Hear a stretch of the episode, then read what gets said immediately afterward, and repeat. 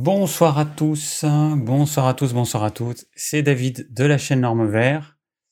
Bienvenue dans ce nouveau live spécial, euh, spécial digestion difficile. Je vérifie, j'hésite parce que je me vois en décalage, en train de, avec un petit démarrage, avec un petit blanc, c'est pas grave.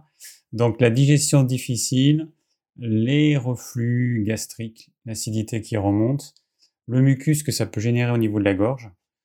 Euh, voilà, on va voir tout ça ensemble dans quelques instants. Bien, alors on va commencer. Euh, on va commencer avec les choses que je dis en début de live. Alors, prendre une chaîne qui ne couine pas. Hmm, moyen. Elle est mieux que l'autre. Euh, donc ce live va être disponible en podcast en fin de semaine ou plus tard. si vous avez des questions à poser, eh bien, vous les posez via le lien qui est sous la vidéo. Hein, vous déroulez la description de la vidéo, il y a un petit lien, vous cliquez dessus, vous remplissez le formulaire, et de cette façon, je vais pouvoir afficher les questions à l'écran. C'est quand même plus sympa.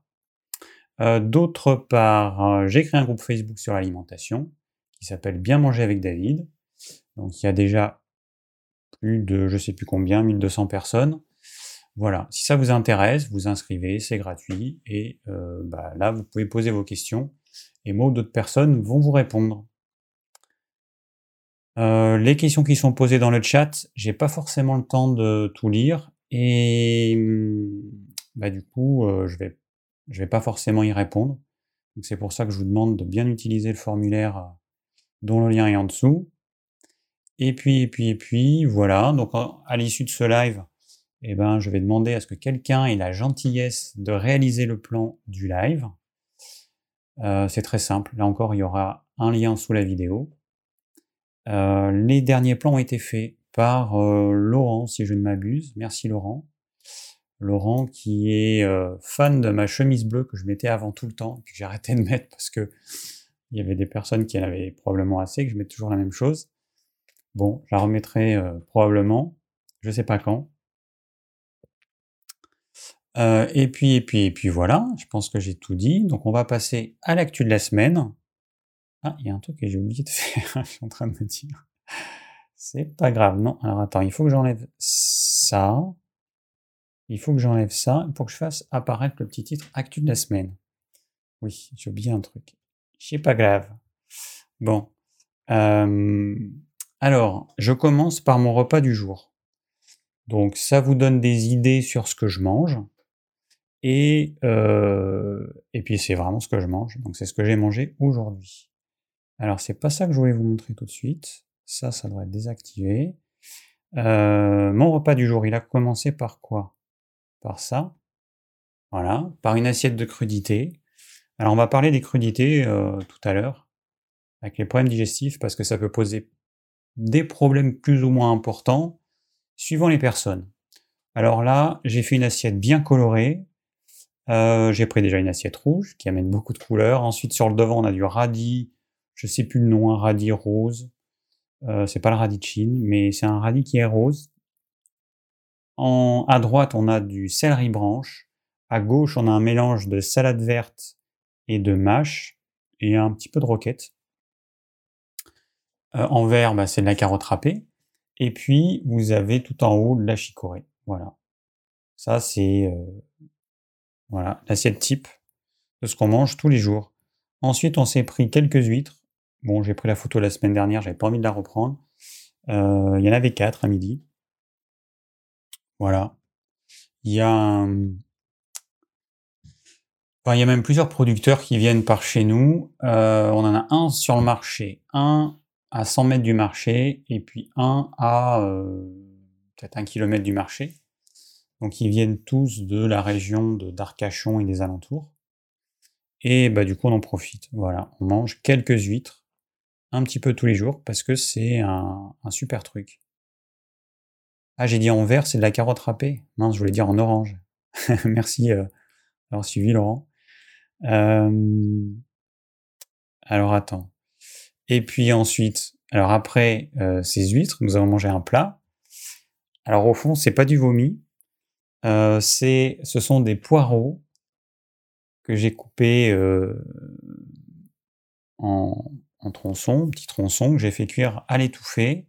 J'ai rajouté un petit peu de champignons de Paris. Et ce qui fait vomi, c'est de la crème de coco que j'ai relevé avec une sauce épicée maison. Alors, ce que je fais en été, c'est que je fais, je prends une grande marmite, je mets pas mal de poivrons. Les piments, bah, ça dépend de la force de la sauce attendue. Des piments, de l'huile d'olive, des épices aussi, du poivre, un peu de sel. Qu'est-ce que je mets d'autre? C'est déjà pas mal. Hein et je mixe tout ça. Voilà. Et ça me fait une sauce. Alors, il n'y a pas de tomate. Ça me fait une sauce. Et après, ça, je stérilise. Je fais dans des bocaux à confiture. Je stérilise. Et du coup, bah voilà, quand j'ai envie d'une sauce pimentée, j'ouvre mon bocal et ça me permet d'avoir une sauce toute prête pour mes plats. Donc là, ils étaient pas mal relevés. Et puis sur le devant, eh ben, on a un morceau de côte de bœuf. en fait, pour, bah, pour mon anniversaire, il y a pas longtemps du coup, il y a une dizaine de jours, j'ai acheté une grosse côte de bœuf de 2,2 kg. Alors c'est super rare qu'on en mange, mais bon, voilà, c'était l'occasion. Donc à 2, 2,2 kg, ça fait quand même beaucoup. Donc j'ai enlevé, je crois que j'ai enlevé de quoi faire 3, 3 portions de viande pour 2. Donc là, c'est une demi-portion pour 2. et du coup, on a mangé la côte de bœuf le jour de l'anniversaire. Et puis, bah, on a les autres morceaux voilà, qu'on mange, que j'ai congelé, qu'on mange de temps en temps. Voilà, donc plat tout simple. Enfin, très simple à faire, hein, franchement, très très simple à faire. Et puis en dessert, qu'est-ce qu'on a eu? Ben rien. Parce que là, je me suis quand même bien motivé à mmh, bah, arrêter de manger un dessert. Plus de chocolat noir.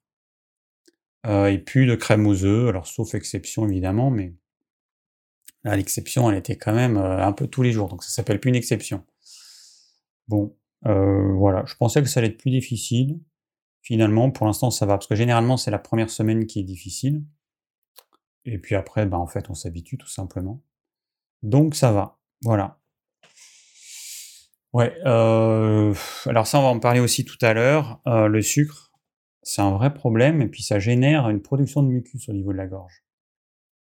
Donc, bon, voilà, j'ai quand même envie de bah, ne pas avoir tous ces petits problèmes embêtants qui sont devenus normaux pour la plupart des gens. Alors, voilà, donc ça c'était le repas du jour. On va passer à l'actu de la semaine. Alors, l'actu de la semaine. Première chose, j'ai encore appris des choses évidemment. Émission Capital, le dernier Capital que certains ont peut-être vu, et qui parlait du, du poulet brésilien et, enfin, élevé aux antibiotiques. Alors, bon, il faut savoir déjà que c'est interdit en Europe depuis un petit moment. Mais au Brésil, bah, c'est pas interdit, c'est même autorisé. Du coup, ils rajoutent ça dans l'alimentation. Donc, ils utilisent un antibiotique qui s'appelle la flavomycine, euh, qui est interdit en, Europe et en France depuis 2006. Donc, ça fait quand même euh, pas loin d'une vingtaine d'années. Et qui permet au poulet de passer de 40 grammes à 2,8 kg en 38 jours. En France, la même race de poulet, sur la, même durée, et bien au lieu de 2,8 kg, c'est 2,2 kg. Donc 600 grammes de plus, c'est pas rien. Bon, alors ces poulets, quand on les voit, ils ressemblent à pas grand-chose. Ils ont du mal à se déplacer. Il faut savoir que nous, nos poulets qu'on élève, en 38 jours, euh, ils ne doivent pas dépasser les 500 grammes. C'est des petits poulets qui doivent ressembler un peu à des cailles. C'est encore tout petit à 38 jours. Quand c'est une race normale, alors la race des poulets euh, français ou des poulets brésiliens, c'est souvent la même. C'est des poulets qui ont été euh, croisés euh, de façon à faire des gros blancs, beaucoup de viande rapidement, donc c'est pas du tout naturel. voilà, la nature fait qu'au bout de 38 jours, ça reste encore des petits oiseaux. Donc, ben voilà, hein, comment on fond, comment on fond, comment ils font? Eh ben, c'est simple, une race à viande, plus une alimentation adaptée, enrichie en antibiotiques et en... il y avait quoi? Il y avait un vermifuge. Voilà. Donc, Ah oui, alors dans le reportage, donc, on nous dit qu'après avoir été élevés en antibiotiques, la dernière semaine d'élevage, les poulets sont nettoyés avec une ration de soja et de maïs. Ça veut dire que simplement ils donnent que du maïs et que du soja et pas euh, toutes les merdes chimiques qui permettent de faire grossir les poulets rapidement. Alors le problème, euh, c'est que ces deux céréales eh bien, sont riches en oméga 6, et donc ça va faire un gras, euh, même si les gens aujourd'hui mangent plus trop le gras du poulet, plus la peau, mais c'est un gras qui est plutôt riche en oméga 6 qu'en oméga 3. Alors le problème, hein, il y a un problème quand même, on pourrait, on pourrait se dire, il y, en a, qui se disent ça, que une viande euh, euh, qui est faite de cette façon-là, a priori, c'est pas un problème. Hein. Surtout si le poulet est lavé la dernière semaine. Eh ben, bah si, parce qu'en fait, ça favorise l'apparition des bactéries résistantes. Et que euh, le problème avec la flavomycine, c'est que ça touche les traitements en dernier recours, quand les autres traitements n'ont plus aucun effet c'est ce qu'on utilise. Sauf que si les bactéries sont résistantes à la flavomycine, et que le dernier traitement c'est la flavomycine, qu'est-ce qui se passe? On meurt. On estime qu'en 2050, il y aura plus de morts dans le monde à cause de l'antibiorésistance que par exemple que le cancer. Donc c'est un vrai problème. Et ça va le devenir de plus en plus. Alors, bon, ce poulet brésilien, en théorie, ne peut pas arriver jusqu'en France parce que la France interdit l'import de ce type de poulet, notamment du Brésil. Mais bon, évidemment, comme l'humain, il est extraordinairement malin, eh ben, il a trouvé une parade. Donc, les poulets brésiliens, ils sont envoyés à Rotterdam, donc le port de Rotterdam qui est euh, un des plus grands ports du monde et le plus grand d'Europe. Eh bien, euh, ce poulet brésilien, à hauteur de 200 000 tonnes euh, en 2021, donc probablement que ça augmente un petit peu tous les ans, 200 000 tonnes de poulet brésilien sont arrivées jusqu'à Rotterdam et 123 000 tonnes de ce poulet brésilien a été ensuite revendu en France et euh, avec sur l'étiquette eh ben, que c'est du poulet des Pays-Bas. Voilà alors que c'est du poulet brésilien. Voilà, donc il y a un petit passe-passe, petit tour de passe-passe, qui est en fait une tromperie, hein, c'est quand même une arnaque. Et euh, autant en France, on doit indiquer l'origine du poulet sur les poulets entiers. Par contre, pour ce qui est des, enfin l'origine réelle, par contre, euh, pour ce qui est des plats préparés, des plats qui contiennent entre autres du poulet, c'est pas du tout la même chose. Et du coup, sur tous les plats préparés, il y a marqué poulet Union européenne voilà. Sous-entendu que ce poulet, il vient des Pays-Bas, alors qu'en fait, c'est un poulet brésilien. Donc dans Capital, qu'est-ce qu'ils ont fait? Eh bien, ils sont fait passer pour des industriels. Ils ont acheté ce poulet, euh, soi-disant européen, euh, des Pays-Bas. Ils ont vu bah, que sur l'emballage, c'était fabriqué au Brésil. Et, que, et ensuite, ils l'ont fait analyser. Donc, ils sont allés dans un laboratoire indépendant, ils l'ont fait analyser, et pas de flavomycine. Ah bah mince alors. ils étaient sûrs d'en trouver. Et pourquoi ils n'en ont pas trouvé? Eh bien parce que ce n'est pas cherché. Cet antibiotique n'est pas cherché. Ça veut dire qu'en France, les organismes qui sont là pour nous protéger ne vont pas analyser, ils vont analyser d'autres antibiotiques, ils vont analyser d'autres substances, mais pas la flavomycine. Donc du coup, ce poulet, eh ben, il arrive dans nos assiettes. Quand vous allez au restaurant, quand vous allez euh, alors, dans les restaurants où il n'y a pas du bon poulet, et malheureusement il y en a beaucoup, c'est la majorité, quand vous allez au restaurant, dans les cantines, et puis, et puis dans les plats préparés, voilà, on va retrouver ces 123 000 tonnes, ça fait quand même pas mal, je pense 123 000 tonnes de poulet euh, qui sont écoulées, euh, qui ont été écoulées en 2021 en France. Voilà. Donc voilà comment le poulet brésilien, enrichi en flavomycine, arrive jusqu'en France. Bon. Alors, euh, je jette un coup d'œil dans le chat rapidement. Ok. Alors, les questions, n'oubliez pas, hein, c'est... C'est, c'est, c'est... Alors, attends, c'est quoi, sur quoi je dois appuyer, moi Parce que j'ai tellement de boutons sur mon truc. on va mettre celui-là. Euh, voilà. les questions, vous cliquez sur le lien, et puis la question, je répondrai tout à l'heure. Alors un autre truc dans Capital, bon, on voit un couple, monsieur et madame, qui sont au restaurant, bon, qui prennent un plat, je sais plus ce que c'était, mais bon, un plat, on sait que c'est pas top. Et ils prennent en photo, et puis il y a une appli qui leur dit la quantité de calories. Voilà, enfin, la quantité approximative, voire très très approximative de calories.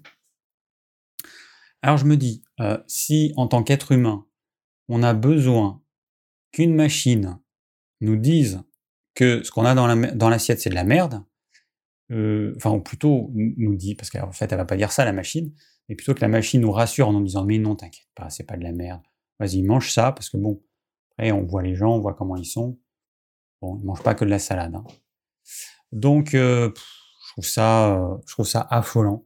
Après, ils ont parlé de toutes les applis, style Yuka et tout, en montrant que, évidemment, les industriels s'adaptent. Qu'est-ce qu'ils font, les industriels? Eh ben, ils ont un logiciel pour simuler la note qu'ils auraient. Donc ils ont une recette, ils la rentrent dans le logiciel, et le logiciel va leur dire, tu vas avoir par exemple un D. Parce qu'il y a trop de sel, parce qu'il y a ci, parce qu'il y a ça. L'industriel, il diminue, pouf, juste à la quantité de sel qu'il faut pour remonter d'une note, la quantité de gras qu'il faut, la quantité de tout ce que vous voulez, et il remonte. Ça reste un produit qui de toute façon sera mauvais pour la santé, sauf que tel que notre cerveau est fait, s'il y a une note A ou B, on va penser que c'est bon pour la santé. Alors que le Nutri-Score, il n'a pas été fait pour ça.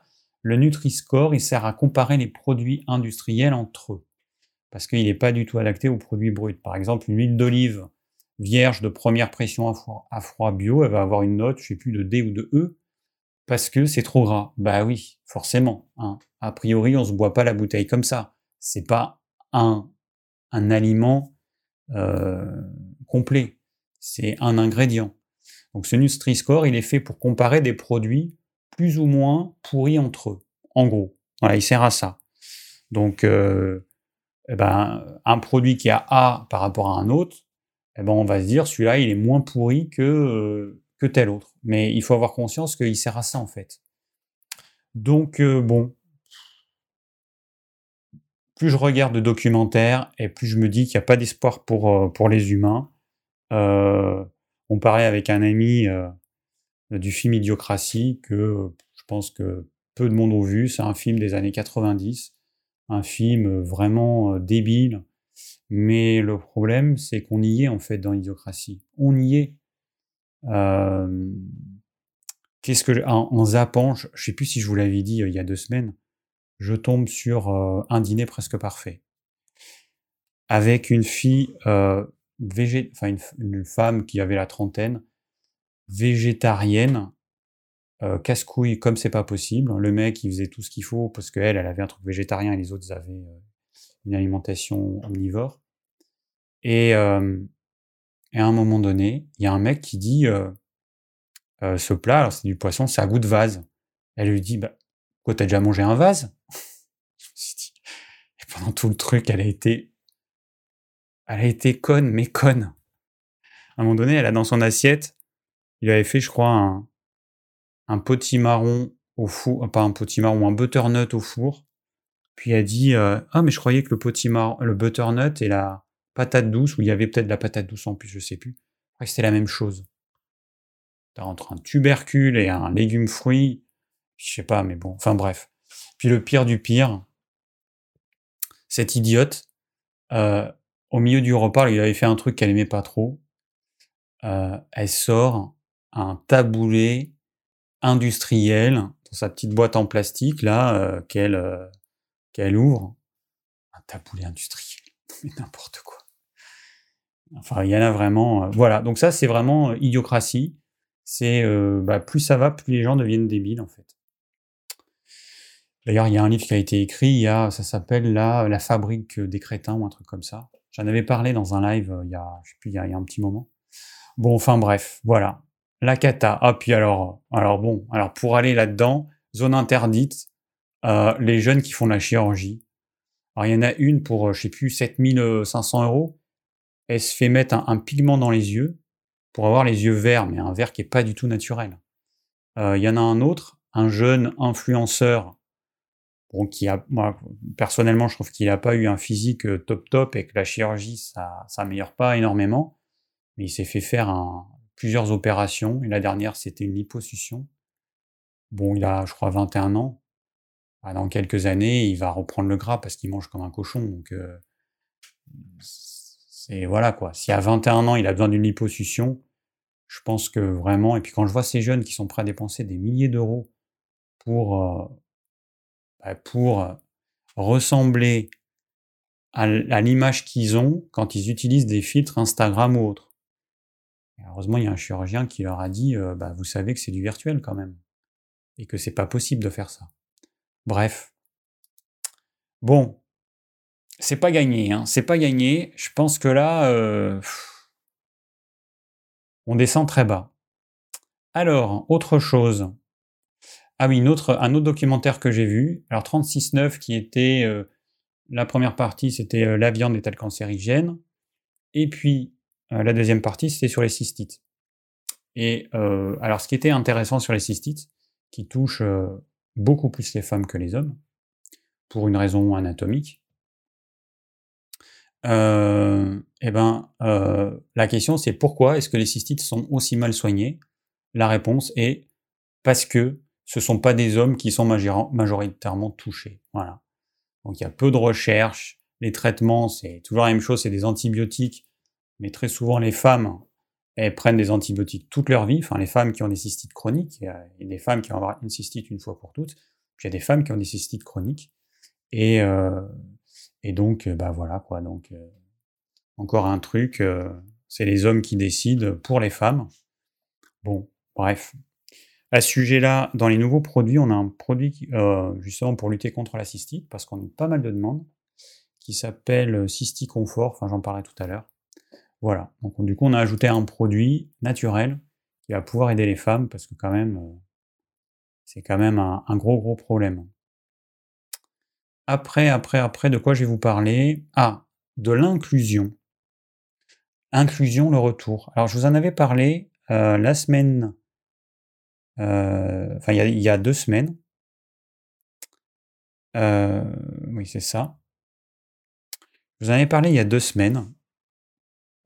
Et puis j'ai vu une série, A League of Their Own. Alors cette série, c'est c'est ça. Voilà, c'est ça la série que j'ai vue. vraiment, série vraiment top. Moi que j'ai adoré. Je m'attendais pas à ça. En fait, c'est une série LGBT et qui en plus est vraiment bien.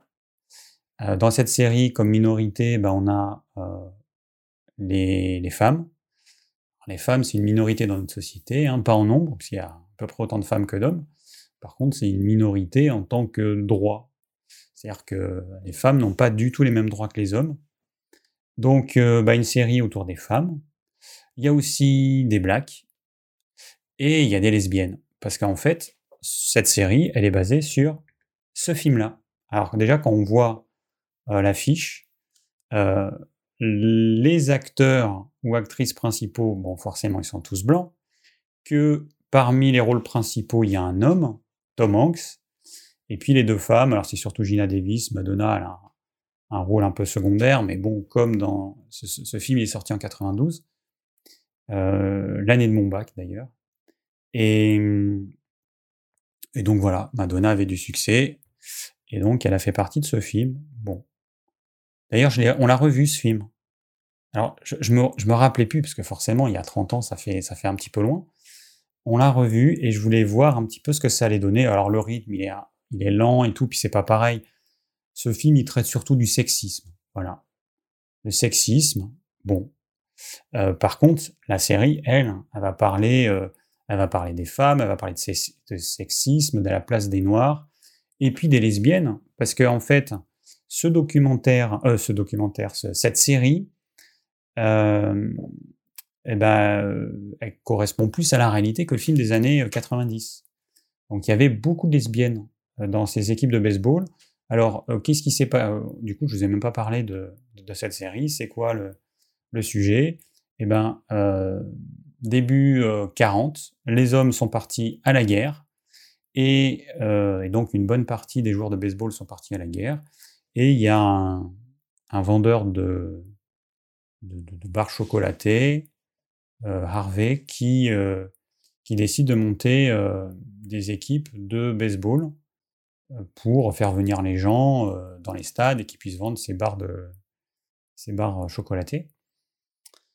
Et voilà, et ça commence comme ça. Donc un appel, voilà, si vous voulez faire partie d'une équipe, d'une équipe de je sais pas quoi, enfin d'une équipe, je sais pas comment on dit, mais une équipe nationale, enfin bon. Et ben voilà, donc il y a plein de femmes de, de tous les États-Unis qui viennent, et puis même d'autres pays d'ailleurs. Et voilà. Et donc, vraiment super série, j'ai adoré. donc il y a une lesbienne qui est. Enfin, il y a une black qui est en plus lesbienne, donc c'est. Elle a la double peine. Et. Mmh, et puis voilà, et c'est super série. Donc moi je suis content de voir dans les films, dans les séries, bah, des, des personnages qui correspondent à certaines minorités. Voilà. Quand on ne fait pas partie d'une minorité, forcément, on ne se rend pas compte que c'est important, mais quand on fait partie d'une de ces minorités, eh ben, c'est important de, pouvoir se projeter dans des films, dans des séries, et de voir des personnes qui, sont, qui pourraient être comme nous. Voilà. Et puis, bah, cette série euh, et ce film, en fait, ils sont basés sur un documentaire. Alors, j'ai mis juste une photo comme ça parce qu'on les voit quand elles sont jeunes. A Secret Love, un documentaire qui est passé sur Netflix, de deux femmes, euh, du coup des octogénaires maintenant. Et alors l'une des deux, si, alors, je pense pas que ce soit les deux, je sais plus si c'est les deux ou l'une des deux, qui a participé justement, qui a été une joueuse de baseball dans les années 40. Et en fait, cette ligue, elle a duré, euh, ça a duré 11 ans. Voilà. Donc documentaire très émouvant, franchement un très beau documentaire. Et donc, euh, elles, ont, euh, bah, elles ont aidé à faire euh, le film de, des années 90. Bon, après, la série, elle est plus réelle, en fait. Le film, il n'était pas du tout réel, en fait. Donc, ouais. Voilà, donc ça fait du bien quand même, un petit peu d'inclusion de, des différentes minorités dans les films, dans les séries. En plus, là, quand c'est une série qui est vraiment vraiment bien, franchement, qui est bien faite. Je m'attendais pas à ça. Alors ensuite, on arrive presque à la fin. Euh, alors, une question, je vais répondre à une question qu'on m'a posée euh, par mail. Euh, donc Christophe m'a dit, je souhaite donner de la vitamine D3 à ma fille de 10 ans, mais je trouve que les gouttes sont un peu contraignantes tous les jours. Je préfère lui administrer une ampoule de 50 000 unités internationales tous les deux mois en hiver Pensez-vous que c'est assez concernant la dose pour une enfant de 10 ans et même pour nous, les adultes? Alors, le problème, le problème, c'est que euh, nous ne sommes pas des machines, nous ne sommes pas un distributeur dans lequel on fout une dose de vitamine D, une dose massive, et puis que petit à petit, pouf pouf, notre corps il va gérer tout ça. 50 000 unités internationales, c'est absolument colossal sachant que quand on prend sous forme de gouttes, la quantité moyenne qu'on consomme, c'est à peu près 2000 par jour. Donc ça fait quand même beaucoup, 50 000 unités internationales. À ce sujet-là, euh, Julien Vénesson a écrit un article euh, que je vais vous afficher. Alors attends, comment je fais? Il faut que je fasse ça. Voilà. Alors, il a écrit un article très intéressant que je vous invite à aller voir. Alors vous tapez Vénesson et vous tapez UV euh, dose, voilà, et vous allez tomber sur l'article. Et en gros, vous voyez cette petite courbe là En bas, vous avez le nombre de jours. Et en haut, vous avez la quantité de vitamine D dans le sang. Et eh ben, quand on prend cette UV dose, en fait, on va avoir. Alors, vous voyez le point de départ là, qui est 53 à peu près. Bon, bah, la personne, elle veut supplémenter. Donc elle prend une dose. Donc la quantité dans le sang augmente, augmente. Vous voyez, au bout de deux jours, là, ça augmente. Ça reste assez élevé pendant à peu près deux semaines. Et puis entre la troisième et quatrième semaine, ça baisse au point de revenir au point de départ. Et en fait, après, eh ben, on est même... Merde, j'ai cliqué sur ce qu'il fallait pas cliquer. Euh, Et après, en fait, on est en dessous du point de départ. Donc le problème, il est là. C'est que, en fait, on va être à un niveau euh, élevé que pendant à peu près deux semaines. Et ensuite ça baisse. Alors d'abord ça monte, mais après ensuite ça baisse. Donc en gros, pendant deux, trois semaines, on va avoir le bon dosage dans le sang. Et ensuite non. Donc ça c'est un problème en fait, parce que si vous prenez ça tous les deux mois, ça veut dire que pendant deux, trois semaines, vous allez avoir la bonne quantité de vitamine D, et puis pendant cinq, six semaines, eh ben vous serez en dessous, voire encore plus en dessous qu'au départ. Donc c'est pas une, solution. Après, il parle également, alors bon, vous regarderez, hein, ta, ta, ta, il parle de certains additifs qui sont dans ce produit-là. Bon, pas top. Un édulcorant, pas top. Euh, glycéride, polyoxyde, éthylène. Bon, on n'a pas besoin d'être chimiste pour savoir que ça doit être une grosse daube. Euh, voilà, donc ça, c'est euh, bah, de la merde. Voilà. Allez hop, poubelle. Donc, ça, on oublie. Euh, mais en attendant, l'article vous explique bien que le problème, c'est que euh, en fait, on va se trouver carencé en vitamine D les deux tiers du temps, hein, puisque normalement c'est euh, là si c'est tous les deux mois, les deux tiers du temps, la personne va être carencée. Donc problème au niveau du système immunitaire, problème au niveau de la fixation du calcium, problème au niveau aussi du magnésium, puisque vitamine D et magnésium, ils, ils vont de pair, enfin problème au niveau de l'assimilation du magnésium, etc., etc. Donc non. Ça a beau être pratique, c'est pas parce que c'est pratique que c'est euh, bah, que c'est bien. Donc non, ça c'est pas c'est pas la solution. Le corps, il est fait d'une certaine façon. Le corps, il fabrique lui-même sa vitamine D s'il est exposé au soleil, et sinon il va la prendre dans l'alimentation. En hiver, on trouve de la vitamine D dans le beurre, on trouve de la vitamine D dans le foie. Donc c'est pour ça que je vous recommande de manger du foie de volaille, du foie, euh, alors du foie de veau, du foie d'agneau. Voilà, vous allez avoir un apport de vitamine D et vous en avez aussi dans les poissons gras.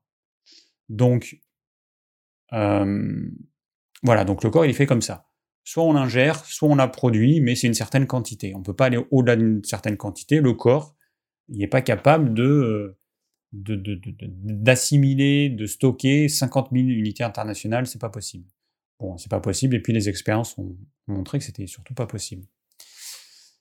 Voilà, donc euh, bah, moi je vous recommande de prendre de la vitamine D. Bah, alors nous on a soit sous forme de gouttes, soit le produit qu'on vend le plus qui est le C des zinc.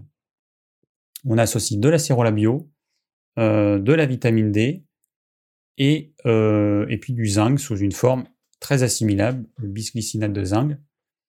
Et voilà, donc c'est bah, le produit qu'on vend le plus parce qu'il est hyper pratique et en plus il correspond à des carences euh, majeures. Vitamine D et zinc, c'est vraiment des carences majeures. Pour ce qui est de la cérola, enfin de la vitamine C qui est contenue dans la cérola, bah, ça dépend de ce que vous mangez. Et comme il y a des personnes qui ne peuvent pas manger de fruits et qui ne peuvent pas trop manger de crudités, eh ben euh, voilà, c'est la solution. Et pour finir, euh, ah oui, alors il y, a un client là qui nous a passé une commande il y a quelques jours de coenzyme Q10 fort. Et euh, il se plaint et puis il dit je vais annuler ma commande, c'est deux fois plus cher que ce que j'ai commandé l'année dernière. Bon, alors là ce matin j'ai reçu une petite lettre d'EcoCert. Donc EcoCert c'est notre certificateur des produits bio quand met un ingrédient bio. Par exemple, euh, bah, comme il n'y a plus de gélules euh, de gélatine de poisson bio, eh bien on est obligé d'utiliser soit de la gélatine de poisson non bio, et à ce moment-là, notre produit, on n'a plus le droit de mettre propolis bio, mais on peut mettre dans les ingrédients que ça contient la propolis bio. Ou alors on passe à la gélule végétale en euh, donc ce qu'on veut surtout pas parce que c'est une vraie saloperie en termes de santé. Et si on utilise cette gélule euh, dite végétale qui est une vraie cochonnerie pour le corps, là on a le droit de le certifier en bio. Donc nous on a choisi de ne pas le certifier en bio. Et euh, enfin, juste d'avoir le droit de mettre la mention ingrédient, euh, enfin contient un ingrédient bio. Et donc là, ça on l'a reçu ce matin. Voilà. Alors en effet, dans un contexte de forte inflation, l'évolution tarifaire de nos clients transformateurs, distributeurs détaillants était fixée à 0,8,5%. Voilà, donc ils nous augmentent la cotisation. Donc c'est une cotisation qu'on paye à l'année. 8,5%. Il faut savoir que absolument tout a augmenté. Donc, euh, nos produits sont stockés dans un entrepôt. Euh, là, l'entrepôt nous a dit bon, ben voilà, pour chaque produit, alors je ne sais plus combien il y a d'augmentation. parce que l'électricité a explosé, nos matières premières ont augmenté, et il se trouve que le coenzyme Q10, lui, c'est pas compliqué, c'est que la matière première, elle a plus que doublé. Il y a des matières premières qui augmentent un petit peu, 10%, 20%. Là, euh, je sais plus combien, 120, 150%, enfin bon. Bref, donc bah, nous, c'est, on a deux possibilités. Soit on arrête de vendre ce produit, soit on le vend à la même qualité. Du coup, bah, le prix de cette qualité a augmenté de plus de, ça, a plus que doublé. Ou alors, eh ben, on prend une qualité de merde, comme certains fabricants de compléments alimentaires font, et ce qui leur permet de rester avec des prix comme avant. Bon, on n'a pas fait ce choix, et on n'a pas fait le choix de le supprimer parce que ça reste un produit intéressant. Mais voilà. Bon, bah, le client, je lui ai expliqué. Après, bon, il fait ce qu'il veut, hein, mais voilà. Il y a, en fait, bah, je, me dis quand même, les clients, ils se sont rendus compte qu'il y avait quand même pas mal de choses qui ont augmenté. Bon, produits alimentaires, l'essence, l'énergie et tout. Bah nous, bah, c'est pareil, hein, on n'a pas le choix. Bref. Bon, et pour finir, deux produits nouveaux. Alors, deux produits nouveaux. On a. Ah, attends, faut que j'aille là. Là. Donc, un dont je vous ai parlé tout à l'heure, c'est essentiellement pour les femmes, même si les hommes peuvent aussi avoir des cystites. On a le cysticonfort. Voilà. Bon, si ça vous intéresse, vous irez voir sur le site digiform.fr euh, la produit. Tac, tac, tac. Voilà.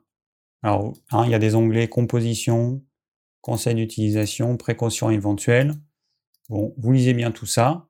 Et puis l'autre produit qu'on a, c'est de la vitamine B12 qu'on associe à la spiruline. Voilà, une gélule par jour. Euh, on a pris, alors dans la vitamine B12, bon, il y a des subtilités, c'est toujours pareil, hein, c'est jamais simple.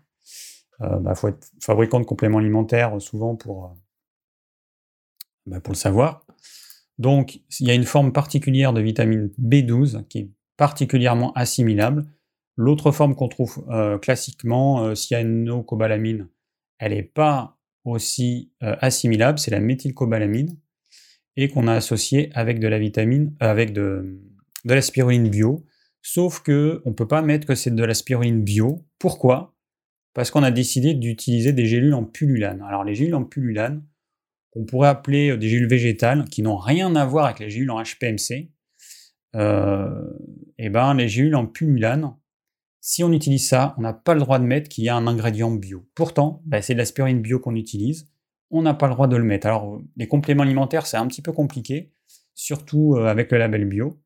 Voilà, donc en fait, on doit faire un choix. C'est soit de la pullulane, soit on marque contient un ingrédient bio. Bon, voilà, on a choisi la pullulane parce que la vitamine B12, elle est souvent, euh, très souvent, voire systématiquement enfin systématiquement carencée chez les végétaliens, très souvent carencée chez les végétariens, et puis en fonction de ce que mangent les omnivores, elle peut être aussi carencée, et aussi ça peut être lié à un problème au niveau de l'estomac. On va voir ça après. Donc euh, voilà, donc pour que ce soit un produit vegan, végétalien, végétarien, on a mis de la pullulane. Voilà, tout simplement. Bon, et puis bah après, hein, euh, il y a un petit texte qui a été écrit et euh, descriptif. Voilà, voilà. Donc euh, voilà pour les nouveautés. Voilà, vitamine B12 plus spiruline et cystique confort. Bon, on va passer tout de suite à la thématique du jour qui est. J'ai pas le titre parce qu'en fait j'ai oublié de le mettre. Ah bah non, c'est pas ça que je voulais faire. Gabriel, ça va venir tout à l'heure, ta question. Bon, alors les problèmes digestifs euh, de type euh, estomac, reflux gastrique, lourdeur digestive, euh, et puis en fait, il y a aussi leurs conséquences, les ballonnements, les gaz, les colites, qui sont la conséquence souvent d'une digestion qui s'est mal faite au niveau de l'estomac. Alors, bon, pour que vous visualisiez les choses, l'estomac, Hop. Alors l'estomac, eh ben, c'est la poche qu'on a ici, là, voilà. Et puis on a un long tuyau qui s'appelle l'œsophage. L'estomac, il est fermé en haut par un sphincter qui s'appelle le cardia. En bas, c'est le pylore. Voilà. Et, et donc, c'est une poche qui, dans la réalité, n'est pas comme ça, sauf éventuellement quand il est plein. mais quand il est vide, c'est plus un sac de papier qu'on a écrasé dans ses mains, qui s'est tout ratatiné. Bon. Donc les aliments, hop, hop, hop, hop, on se calme. Euh, pourtant, c'est pas censé être ça. Si, c'est ça. Bon, bah, les aliments, alors c'est pas très joli, hein. Les aliments, ils arrivent. Euh, je peux cacher des trucs, c'est assez pratique, c'est pas très joli avec les dents. Bref, les aliments, ils arrivent dans la bouche, je m'amuse. Hein. Ils arrivent dans la bouche, ils descendent par l'osophage, et puis ils arrivent dans l'estomac. Bon. Alors, vous voyez que l'osophage, il est quand même assez long. Et, euh, mais malgré tout, on peut avoir des reflux qui remontent jusqu'en haut. Alors, petit rappel sur la digestion. Bon, la digestion, c'est très simple. Quel est le but de la digestion? Eh bien, c'est de transformer des aliments bruts, ce qu'on mange donc, en énergie et en nutriments, qui vont permettre de renouveler les cellules de notre corps et d'apporter l'énergie dont on a besoin pour euh, faire fonctionner nos centrales énergétiques qu'on appelle les mitochondries, qui sont dans chacune de nos cellules. Voilà, le but de la digestion, c'est ça. Et donc, pour faire ça, eh bien, il faut couper en unités élémentaires chaque type de, nutriments. Les protéines vont être coupées en acides de façon à obtenir des acides aminés. Les protéines, c'est un assemblage d'acides aminés. Les acides gras, on va avoir du glycérol et des triglycérides. Et les sucres complexes, qui sont des molécules de glucose collées les unes aux autres, eh ben, on va couper toutes les liaisons pour avoir que du glucose. Et puis on a également euh, des produits qui contiennent du glucose et du fructose, comme les fruits euh, ou certains légumes. Et, puis le sucre de table, qui est du saccharose, qui est une molécule de glucose collée à une molécule de fructose. Et puis on a euh, également le lactose, le sucre du lait, qui est une molécule de galactose collée à une molécule de glucose. Voilà, donc le but de la digestion, il est simple. On coupe, on prend des ciseaux et on coupe tout ça. Et ensuite, ces nutriments passent dans le sang, ils arrivent au niveau du foie, qui traite, qui filtre, euh, qui neutralise, qui fait un, et ensuite c'est envoyé dans la circulation sanguine. Bon, ça c'est quand tout se passe bien. Le problème, c'est que chaque euh, phase de la digestion pour fonctionner correctement, il y a besoin de certaines conditions. Alors, je commence à manger un aliment, ça arrive dans ma bouche. Dans la bouche, on a, on produit euh, de la salive qui contient une lipase en toute petite quantité, donc lipase qui sert à prédigérer les lipides, les matières grasses donc, et puis une amylase, l'amylase salivaire qui sert à prédigérer les sucres complexes pour les transformer en sucres plus simples. Donc à l'école, on a tous, ou beaucoup en tout cas, à l'école, on a testé en mangeant de la mie de pain, on la, mastique suffisamment, à un moment donné, on sent que ça devient un petit peu sucré. La lipase, elle fait effet euh, assez rapidement. Mais par contre, la lipase, pour qu'elle fonctionne, eh bien, il faut que le milieu soit neutre. Si vous mettez de l'acidité, c'est-à-dire que si vous mettez sur votre mie de pain une goutte de citron et que vous mastiquez, il ne va pas se passer grand-chose. La lipase ne va pas pouvoir agir. Donc, euh, pour que la prédigestion des féculents, des glucides complexes, se fasse correctement, il ne faut pas qu'il y ait d'acidité. Premier point. Ensuite, ces aliments, on les mastique, ils sont imbibés de salive. Paf, paf, paf, ça descend au niveau euh, de l'osophage ici, et puis bah, ça va arriver, voilà, ça va arriver dans l'estomac, en dessous cette belle poche. Euh, voilà, l'estomac qui est ici. Bon, voilà, on enlève tout ça, ça sert pas à grand chose. On aura une meilleure vue. Voilà, cette poche là, eh ben, allez, bah, attends, merci. Ça arrive dans l'estomac. Alors on peut même, tiens, on peut même cacher ça. Alors l'estomac, il est fait de, alors il y a des muscles qui vont dans les deux sens. Et puis à l'intérieur, il y a des villosités. Voilà. Et donc l'estomac, il va produire de l'acide chlorhydrique et des enzymes, essentiellement une enzyme qui sert à digérer les protéines et un petit peu d'une enzyme qui sert à digérer les lipides. Par contre, l'estomac ne produit rien pour digérer les sucres complexes. C'est l'amylase salivaire qui va faire le boulot. Et quand vous mangez un repas, L'estomac, au départ, il a un tout petit peu, il a quelques gouttes d'acide au fond. Sinon, il est vide. Il y a des gens qui croient que l'estomac est plein d'acide 24 heures sur 24, ce qui est faux. Et heureusement, l'estomac, il ne va pas s'amuser à rester plein d'acide constamment, ça ne sert à rien. Surtout pour certains aliments, ça ne sert à rien. Quand vous mangez un fruit, le fruit, il rentre dans l'estomac, il sort dans l'estomac, l'estomac ne fait rien sur les fruits. C'est juste un lieu de passage, l'estomac, et donc il n'y a pas besoin de produire d'acide chlorhydrique pour digérer un fruit. En revanche, ah, pour digérer de la viande, oui. Donc l'estomac, il est vide, il est acide, oui, hein, il contient un tout petit peu d'acidité, mais il est vide. Et donc la production d'acidité va commencer une heure après le début du repas. Ça veut dire que pendant cette heure, eh ben, la salive va pouvoir, enfin l'amylase salivaire va pouvoir faire son travail sur le pain, les pâtes, le riz, les pommes de terre, le quinoa, le millet, le sarrasin, euh, les lentilles, tout ce qui contient des sucres complexes, le potimarron, etc. Pommes de terre, j'ai dit, patates douces.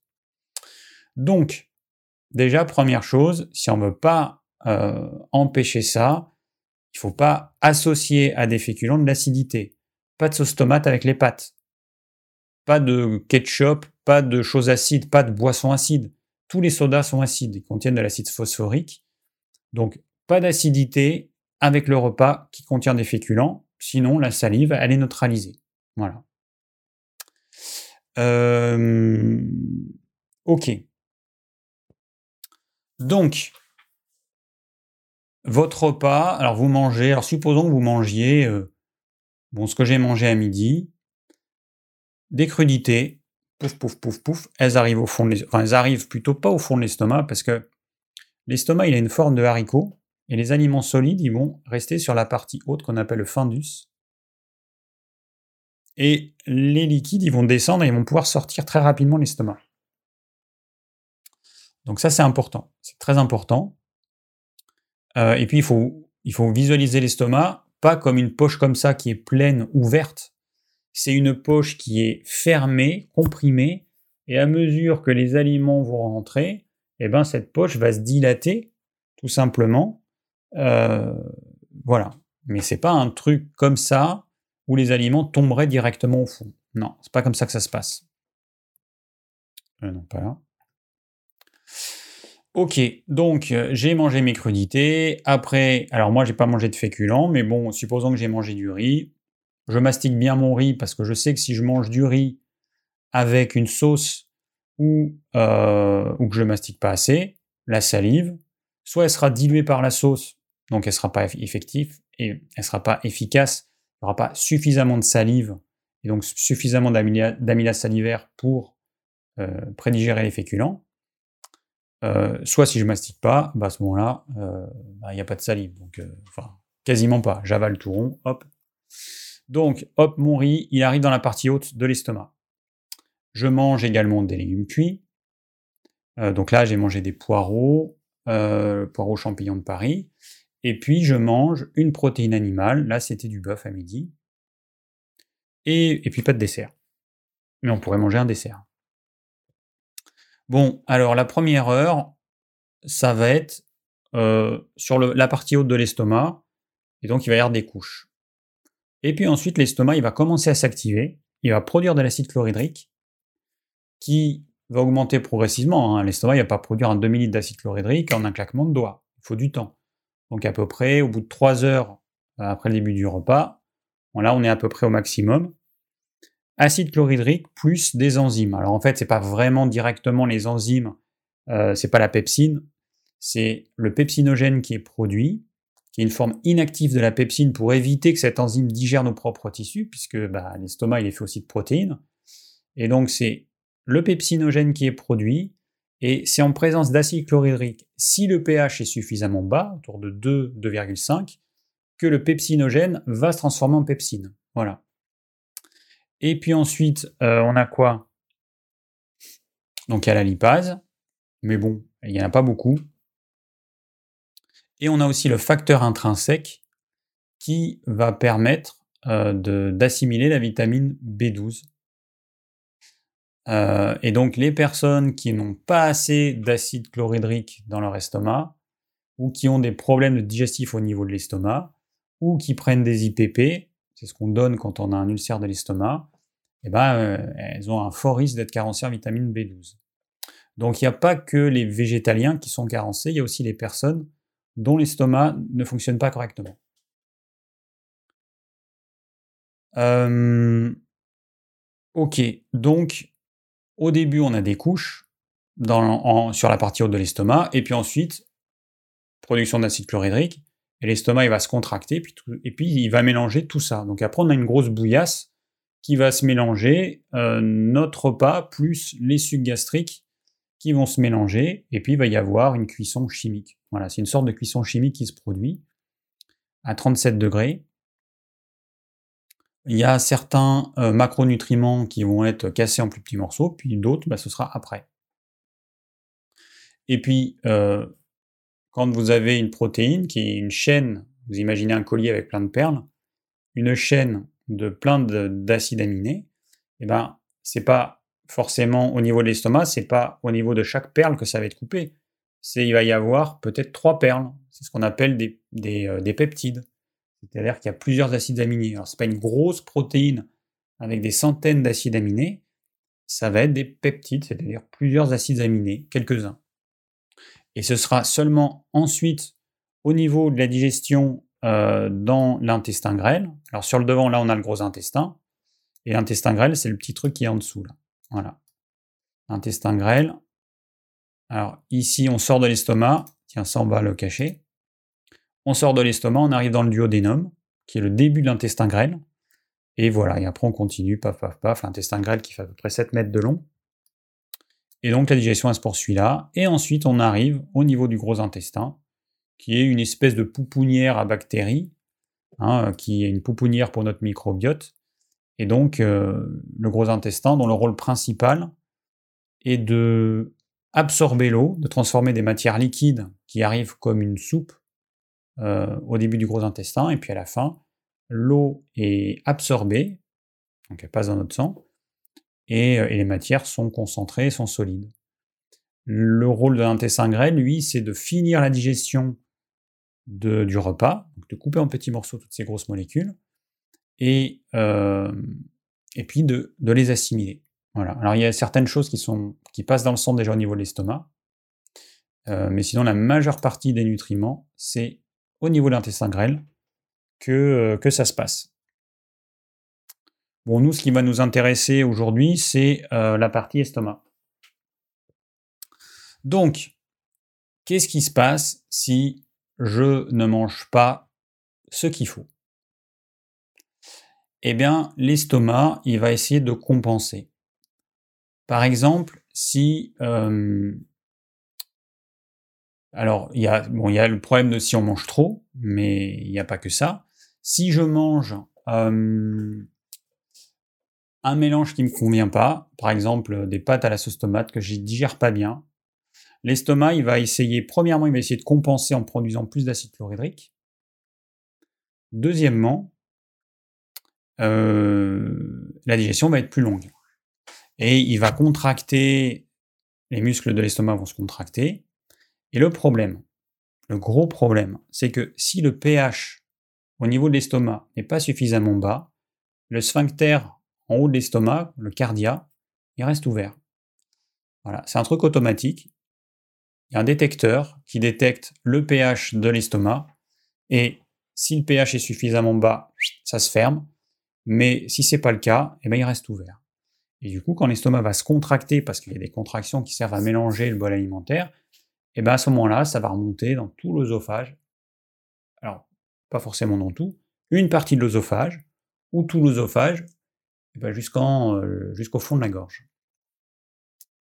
Donc ça, c'est si on mange trop, si on fait des euh, incompatibilités d'aliments entre eux.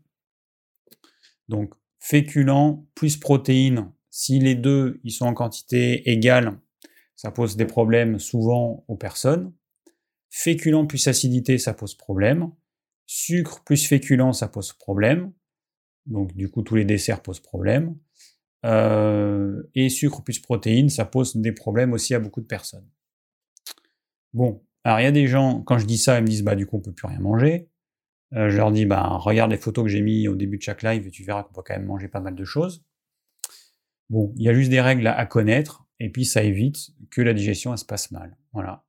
Alors la naturopathie, bah elle a juste euh, observé et, ben, on s'est rendu compte de ça. Il n'y a rien d'extraordinaire la physiologie digestive, quand on, la comprend, eh ben, on sait comment ça fonctionne, et du coup, on comprend pourquoi est-ce que quand on mélange de l'acidité avec un féculent, eh ben, on entraîne une indigestion.